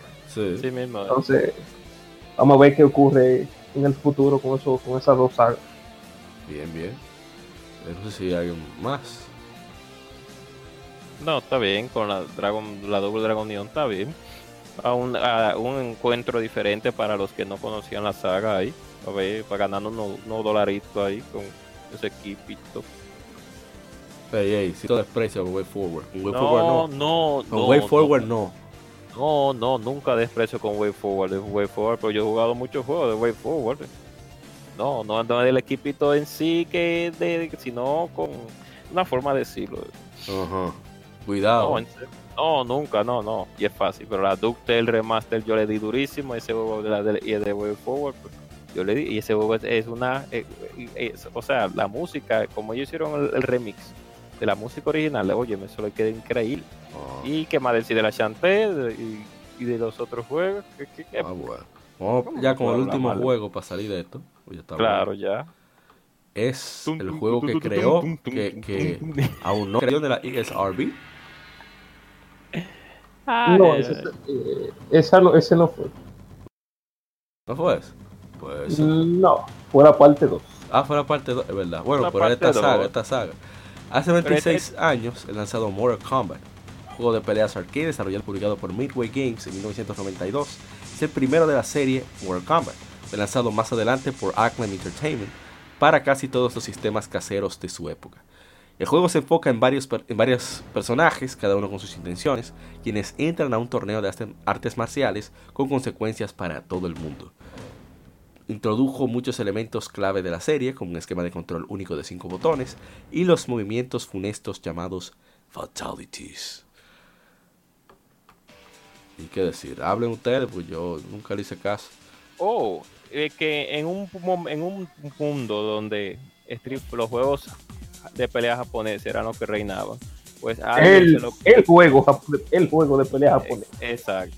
Lo- el juego de- es que era Street Fighter 2, que era lógicamente en ese tiempo, reinaba, y muchos otros más, como Fatal Fury, etcétera, etcétera. Pues alguien tuvo la idea, disculpen por, por el aullido del perro, si eh, alguien tuvo la idea de hacer en América, pues de hacer también. Habían otros juegos de pelea que se habían hecho americanos, pero Mortal Kombat como que caló en, eh, en el gusto de la gente por su estilo, porque nosotros, nosotros vemos la diferencia de los estilos de juego de pelea japoneses y americanos, son muy diferentes uno de otro.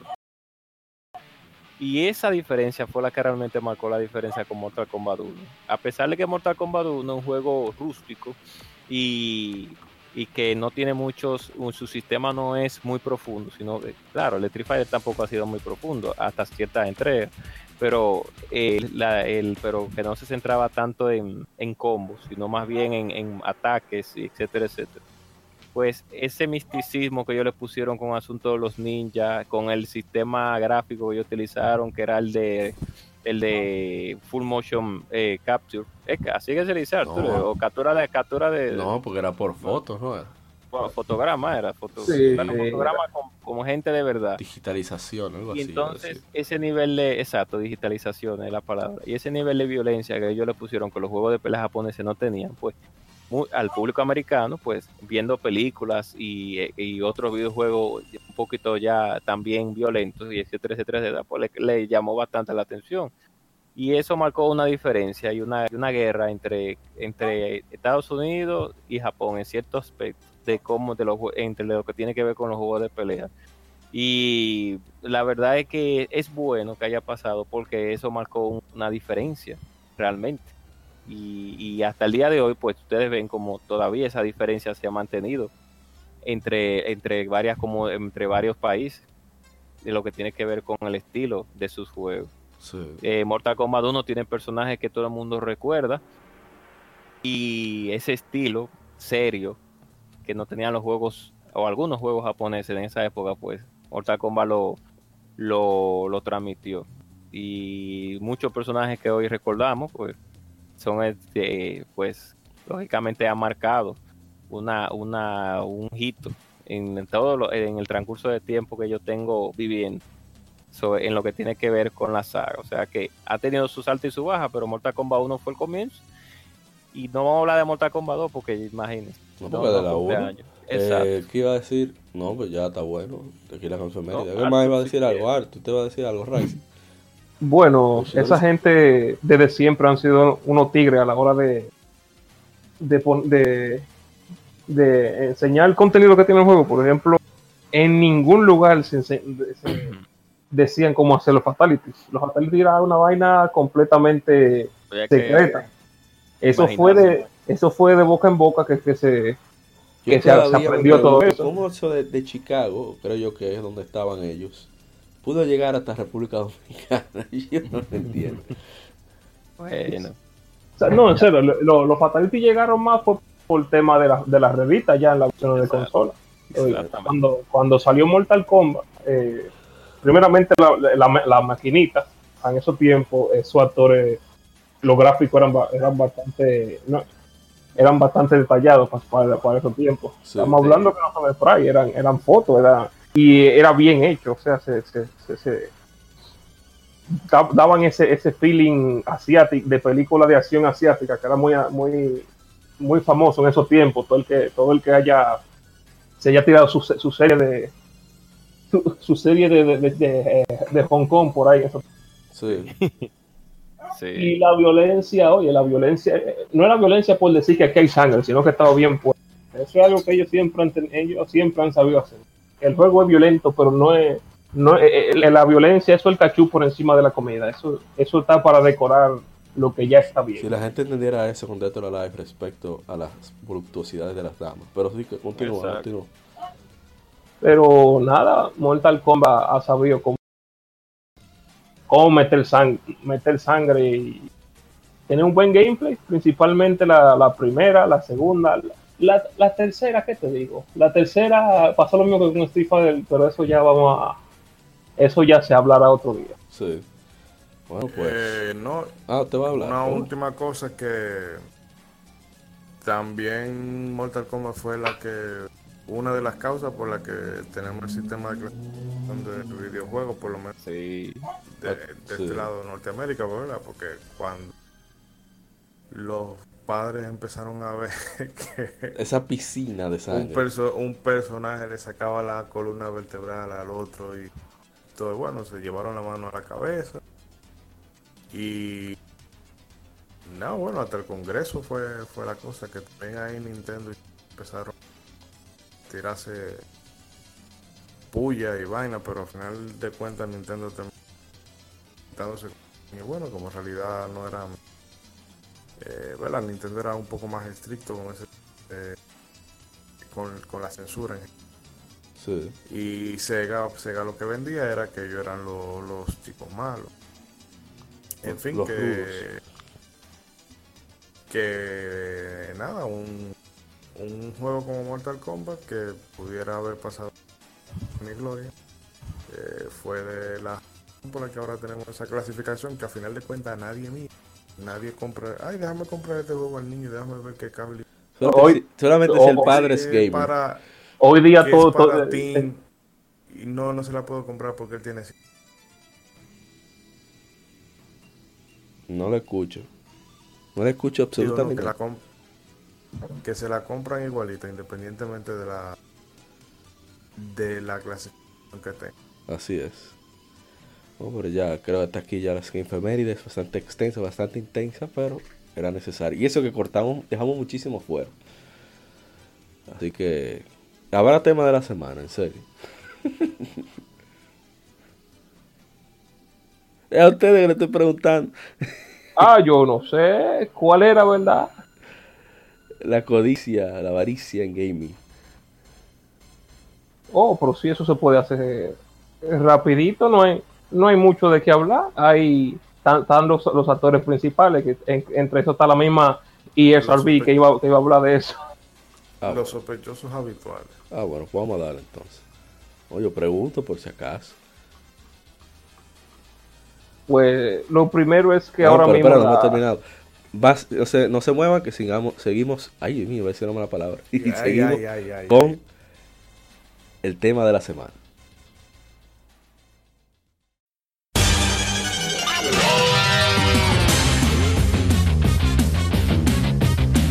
Puedes escuchar Legión Gamer Podcast en iBooks, Spotify, TuneIn, iTunes, Google Podcast y demás plataformas de podcast de su preferencia, buscando Legión Gamer Podcast. Recuerda seguirnos en las redes sociales como arroba Legión Gamer RD. Visita nuestra página de Facebook para que seas parte de nuestros streams de las Gamefemérides, donde recordamos y jugamos algunos juegos en su aniversario.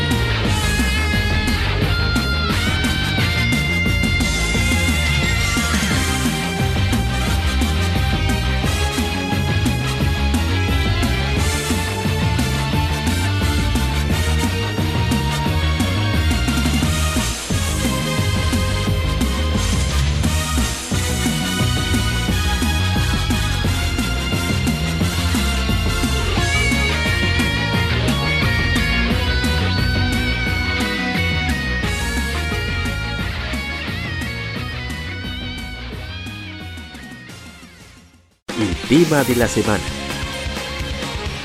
Un tópico o cuestión particular es debatido por la Legión.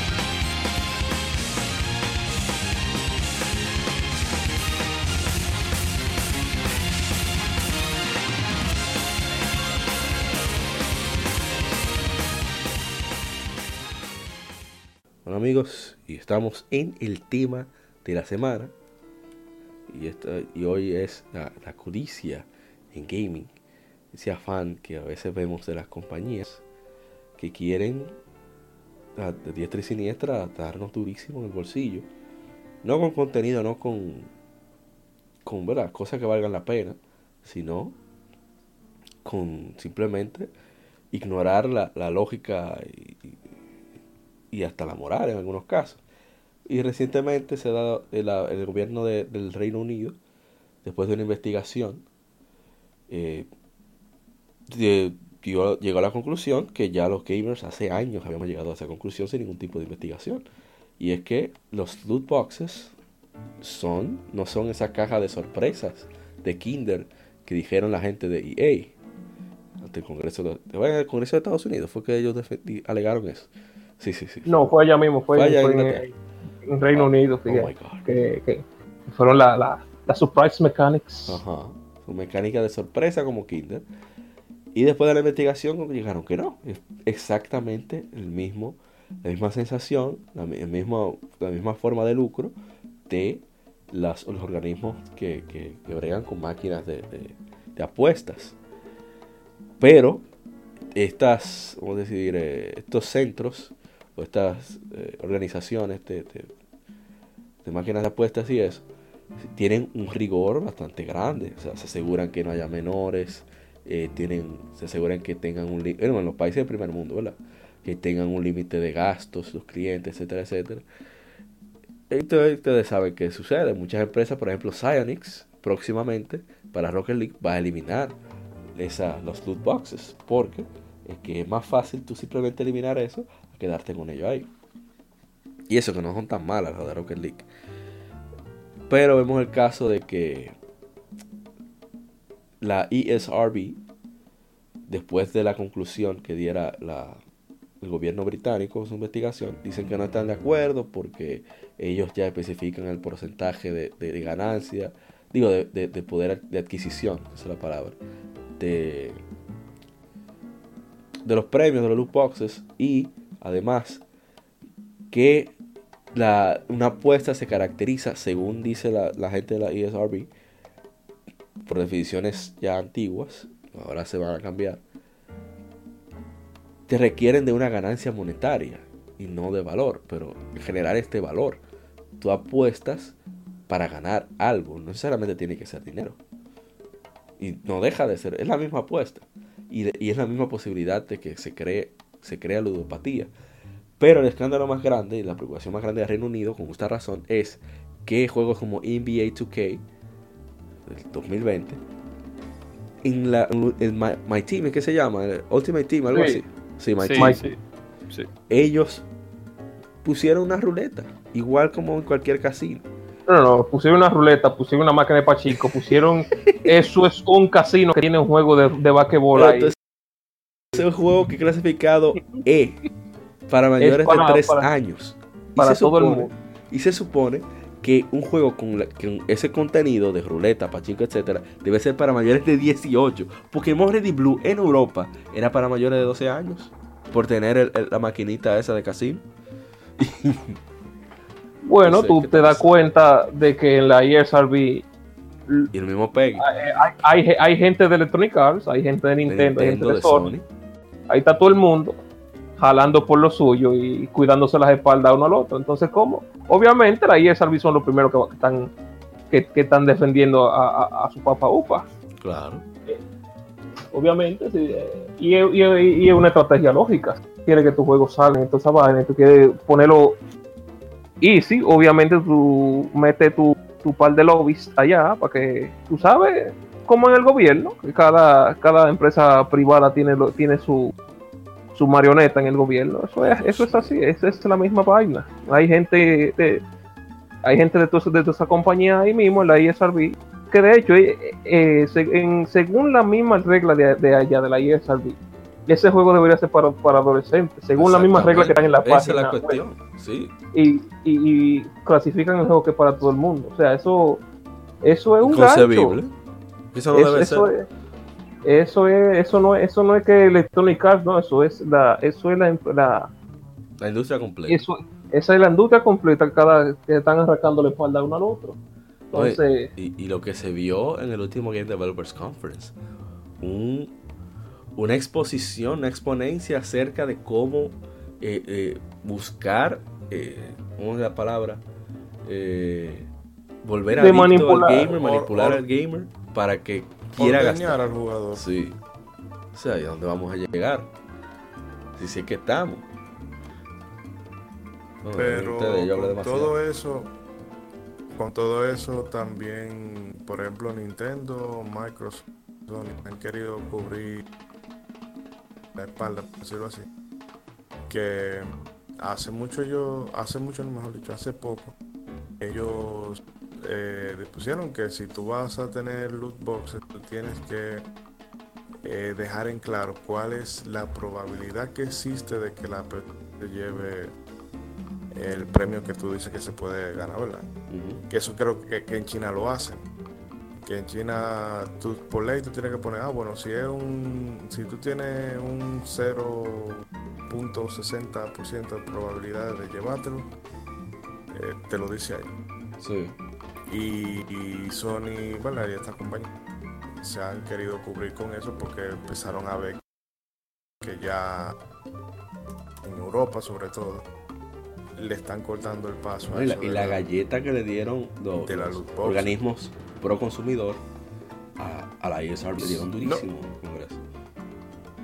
Y no, y en y el, el mismo Parlamento de Reino Unido que dijo que ellos, que algunas de las eh, definiciones, explicaciones que le dieron eh, gente de la industria y demás, era como prácticamente, ellos lo pusieron bonito, pero era prácticamente lo que decir es que se estaban burlando de la inteligencia de, de la gente del Parlamento, porque daban unas explicaciones que me imagino que fue por lo de la mecánica sorpresa. Exacto. De hecho, es apostar, es, es divertido, es como una, sorpre- una mecánica sorpresa. Sur- y un Kinder o, o y un, tú, álbum- un sobre de postalita por el O sea, en, en- en el mismo video, el, pa- el pana que estaba escuchando eso, él, él se hizo, hizo como una risita ahí con, con, con el del lado, oye, oye, oye, estos malditos locos, de que, de que, mecánicas de sorpresita y, y, está- y está loca. Vergüenza. Porque ellos se alegan de que no, que como no, que al final de cuentas tú recibes algo, sí, pero el problema no está en que tú recibas algo, sino que tú estás esperando recibir algo. Ajá. Entonces tú quieres recibir, qué sé yo, la el jugador legendario y lo que te sale es Bueno, un, un Portero niño, random. un niño gastó y 500 no es eso lo que quieras. porque quería a Lionel Messi en, en FIFA 2019. Y gente que se han, que han pasado la tarjeta de los padres se han Sí. en eso. E incluso este Jim Sterling, que no es que sea santo de mi devoción, porque a veces sí, pero a veces como eh, él presentó un video hace no mucho de una conferencia que estaba dando un pana también de cómo era que cuáles eran los principios y los momentos en que tú tenías que hacerle la oferta al jugador para que él gaste. Cosa como ofrécele ahora un precio, pero después más adelante pónsele un precio más bajo para que él diga, ah, bueno, mira, ahora está más barato. Cosas por el.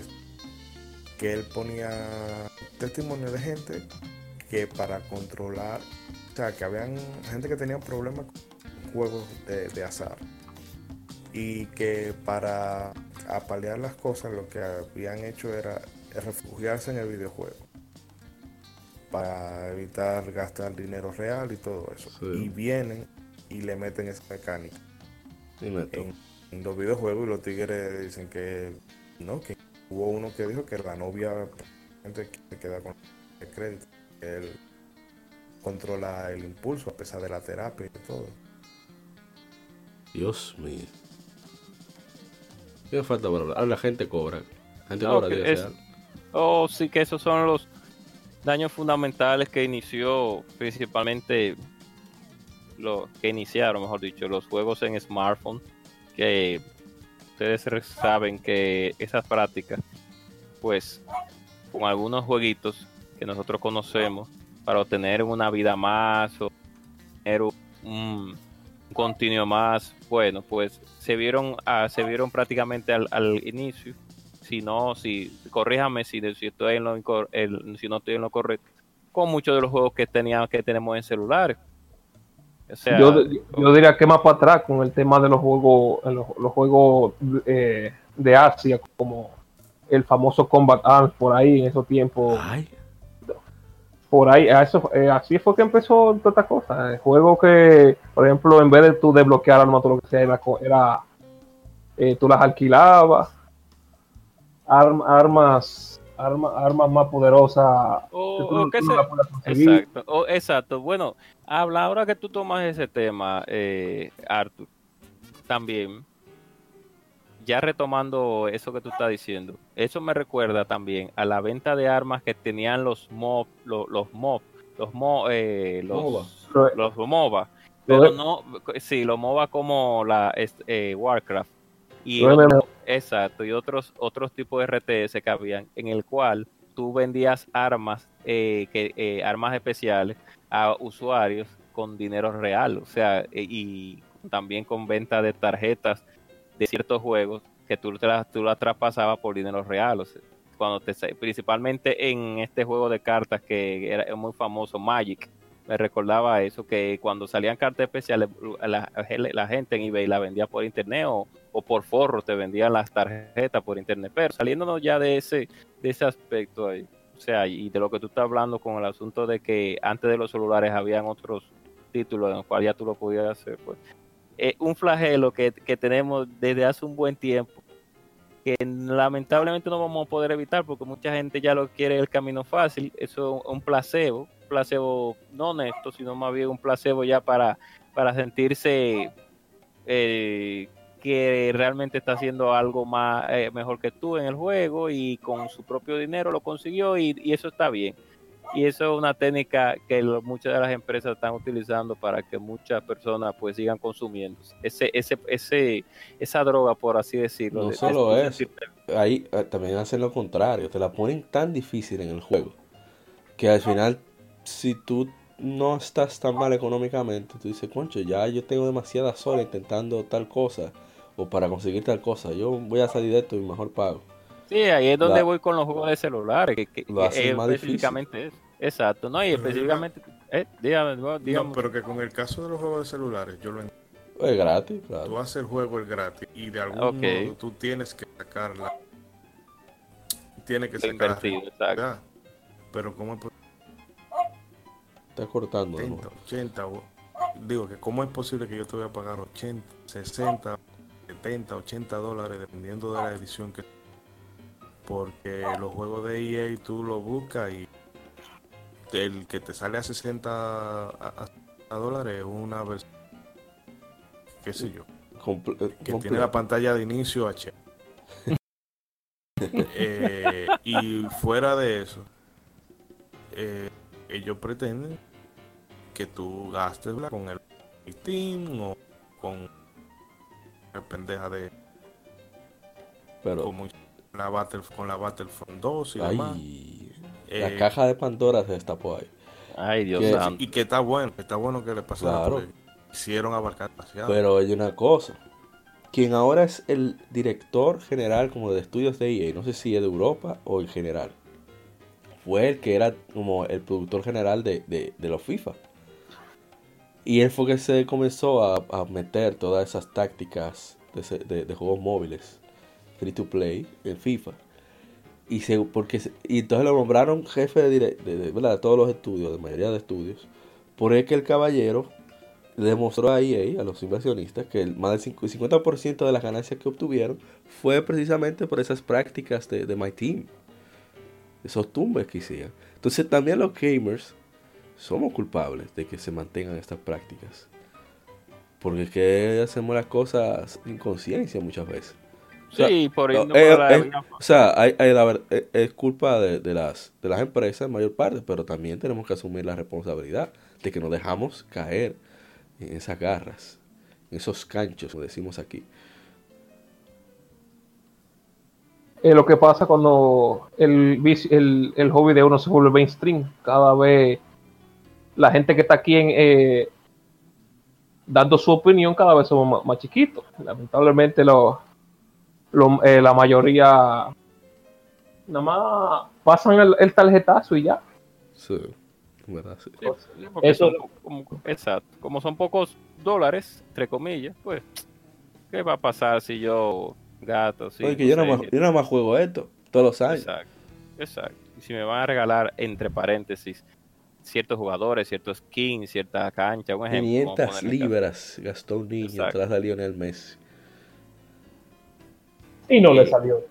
Y en el caso, en el caso de FIFA, pero en el caso de Fortnite y, o- y etcétera, etcétera, también se- se ve muchísimo esos casos, aunque sea un skin o aunque Oh, sea una a eso pintura voy, para el arma. Tiene la cotorra de que es algo co- cosmético.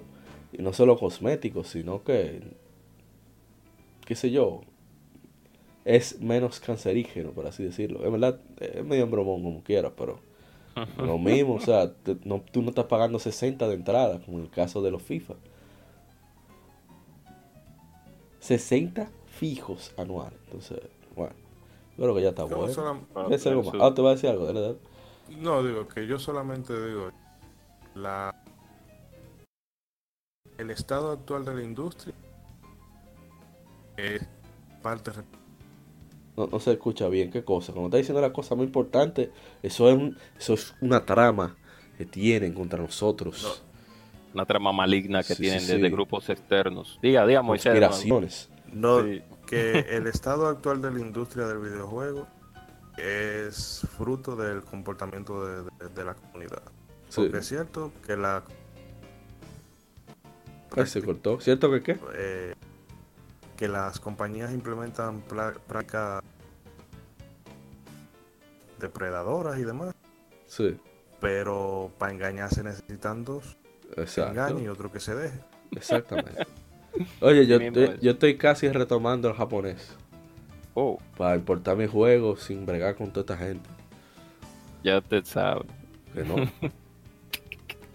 No, no, no. No No, es que en no. Japón no se haga, ¿eh? Sí, no. No, que- o sea- por lo menos los juegos que me interesan. No, No están con con esa, Sí, esa sí. sinvergüencería. No, bueno.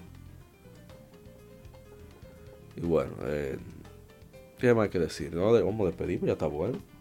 Señor Rising, despida. Bueno, ah, ¿qué, puedo, ¿qué se puede decir?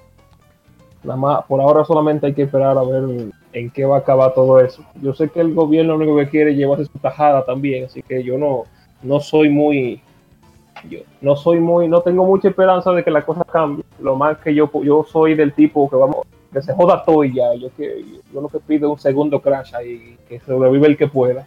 Y el que no, que, que, que se ahorque como el pana este que, ay, que ay. pasó estos días. Y ya. Ay, no, no, eso fue culpa de, de CQ.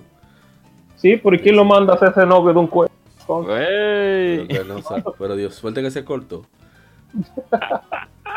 es que es canadiense, Rising, entiende. Los canadienses son Eh, tiene así, otra son, cultura, son- son sí. optimistas. Tienen otra El-. Oye, después que yo vi que esa gente compartieron el teléfono en el baño, dije, no, ya. Bueno, entonces, no, no, Somos eso compañeros de, pu- de pu- Voy a dejarlo ahí. está bien, está, está bien que el pana, que el pana se, se, Pero, vamos a dejar se haya, haya hecho rage quit, pero lamentablemente así son ese, ese tipo de gente por ahí, en esa, ese, ese lado de, lo- de los juegos indie. Sí. Ya lo, lo, lo, lo que, lo, ese boom que hubo allá en 2012, ya, ya no va a haber nada de. Así it's es. over. Bueno, eh, ¿quién sigue? Ah, Shitori-san. Eh, nada, dicho ahorita que la gente que sea que consuma de manera un poco más inteligente. No deja de llevarse del hype, no eh, eh, ese ese impulso de querer a veces tomar caminos más fácil. O seguir tendencias. No puedo, me la están poniendo incómoda en este juego. Pago 10 dólares, puedo rápido. O sea, a esa clase de producto. Dele la espalda, porque por más que sea el juego, la temática te puede. Y el programa Está la está cortando, qué cosa. Ajá. Si el desarrollador te la, te, te la está poniendo en chi- dale banda. O sea, a final de cuentas, Dale banda, dícese necesitan- abandonar de inmediato. Ellos necesitan más de ti. O sea, que tú le compres el juego, más de lo que tú lo necesitas. Así es. Y vámonos, soy Queen. y que ni con uno prestado. Bueno, dele a gente cobra, despida. Bueno, que el 28 y 29 de septiembre en el Salón de Eventos Sanville de Santo Domingo, el Bli- Blink Fighting Fest 2019 se va a dar cita. y van a tener como eventos principales a varios juegos entre los que están Street Fighter, Mortal Kombat, Smash Bros. Ultimate y Samurai Shodown, Soul Calibur, Tekken 7 y Dragon Ball Zero Fighters. Eh, no tiene nada que ver con lo que estamos hablando, pero una información que es pertinente No, dar pero de y a oh, despedirse. Exacto. Exacto. Y hay que apoyar eh, todo el que quiera, y el que crea que tenga nivel para ganarse ese dinero. Eh, ya ¿Cuánto esto es el premio? eh, sí, eh, no, son para Smash y para eh, Street Fighter son 100 mil en Oh, primer lugar. O sea que óyeme, son muy buenos. Son muy buenos inicial los de un carrito. y todos los premios están buenos. Y que menos dan, dan 20 mil pesos. O No, sea pero que está bien. en el primer lugar, ya los otros se van bajando. Degradando. Pero- exacto, degradando. Pero si usted cree que usted tiene el nivel necesario y quiere ganarse ese dinerito, que ya en el, el, el negocio de los de, eh, de los eSports en lo que tiene que ver con los juegos de pelea ya muchos crean como un trabajo. Si usted cree que usted ya quiere ah, con- eh, seguir ese trabajo de ganar torneos y ganarse ese dinero, pues y también si quiere divertirse, y si quiere compartir con una buena una comunidad que también apoya los juegos que le gusta, pues vaya y inscríbase y también eh, si no va a participar como quiera, vaya y vea el, el nivel de los jugadores y tanto locales como los que van de manera internacional Las otro ventas de las boletas están en Huepa Tickets. No. Sí, si no más. Creo, déjame ver si no, Sí, si sí, no. sí. Sí, Wepa Tickets, exactamente. Y ya con el tema, exacto, ya con el tema del que estamos hablando, señores, como dijo Ishidori, como dijiste tú, Amario, como dijo Art, eh, piensen las cosas antes de que muchos están haciendo de dinero con cosas que no, no, no tienen relevancia. Pero si yo fuera uno de los que estuvieran eh, en, el- eh, de- en esa compañía y quisiera timar a muchos usuarios, pues inventara cosas como esa para ganar dinero fácil. Eh, pero no debe de ser así.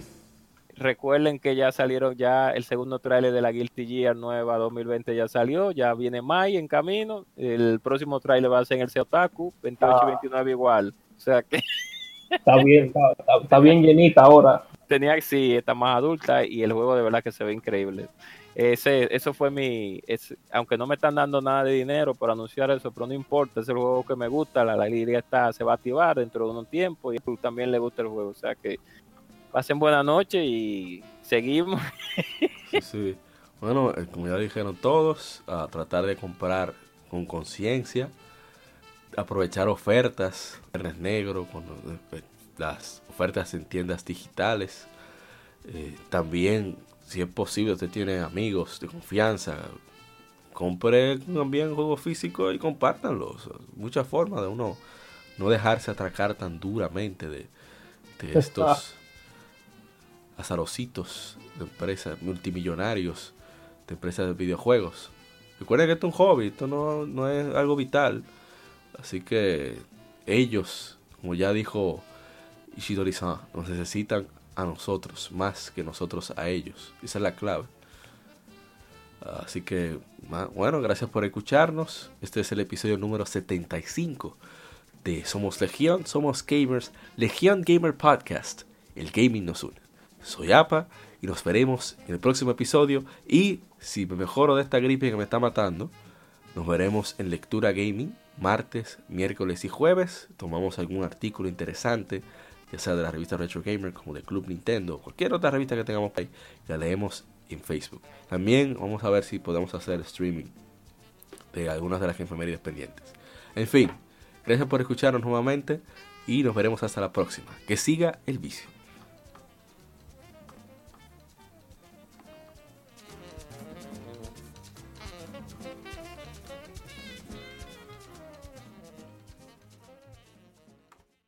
Somos Legión, somos gamers. Legión Gamer Podcast, el gaming nos une. Un podcast diferente para gamers únicos, noticias interesantes, historia del gaming y mucho más para mantenerte al tanto del actual como del pasado. Porque todos jugamos, el gaming nos une. Estamos disponibles en iBooks, TuneIn, Spotify, iTunes y demás plataformas de audio. Perfecto para escucharnos mientras subes niveles, buscas un objeto específico o practicas para dominar esa jugada devastadora. Recuerda seguirnos en Facebook, Twitter e Instagram como Legión Gamer RD para que compartas con nosotros y seas parte de la legión de gamers únicos. Gracias por escucharnos. y te esperamos para el próximo episodio.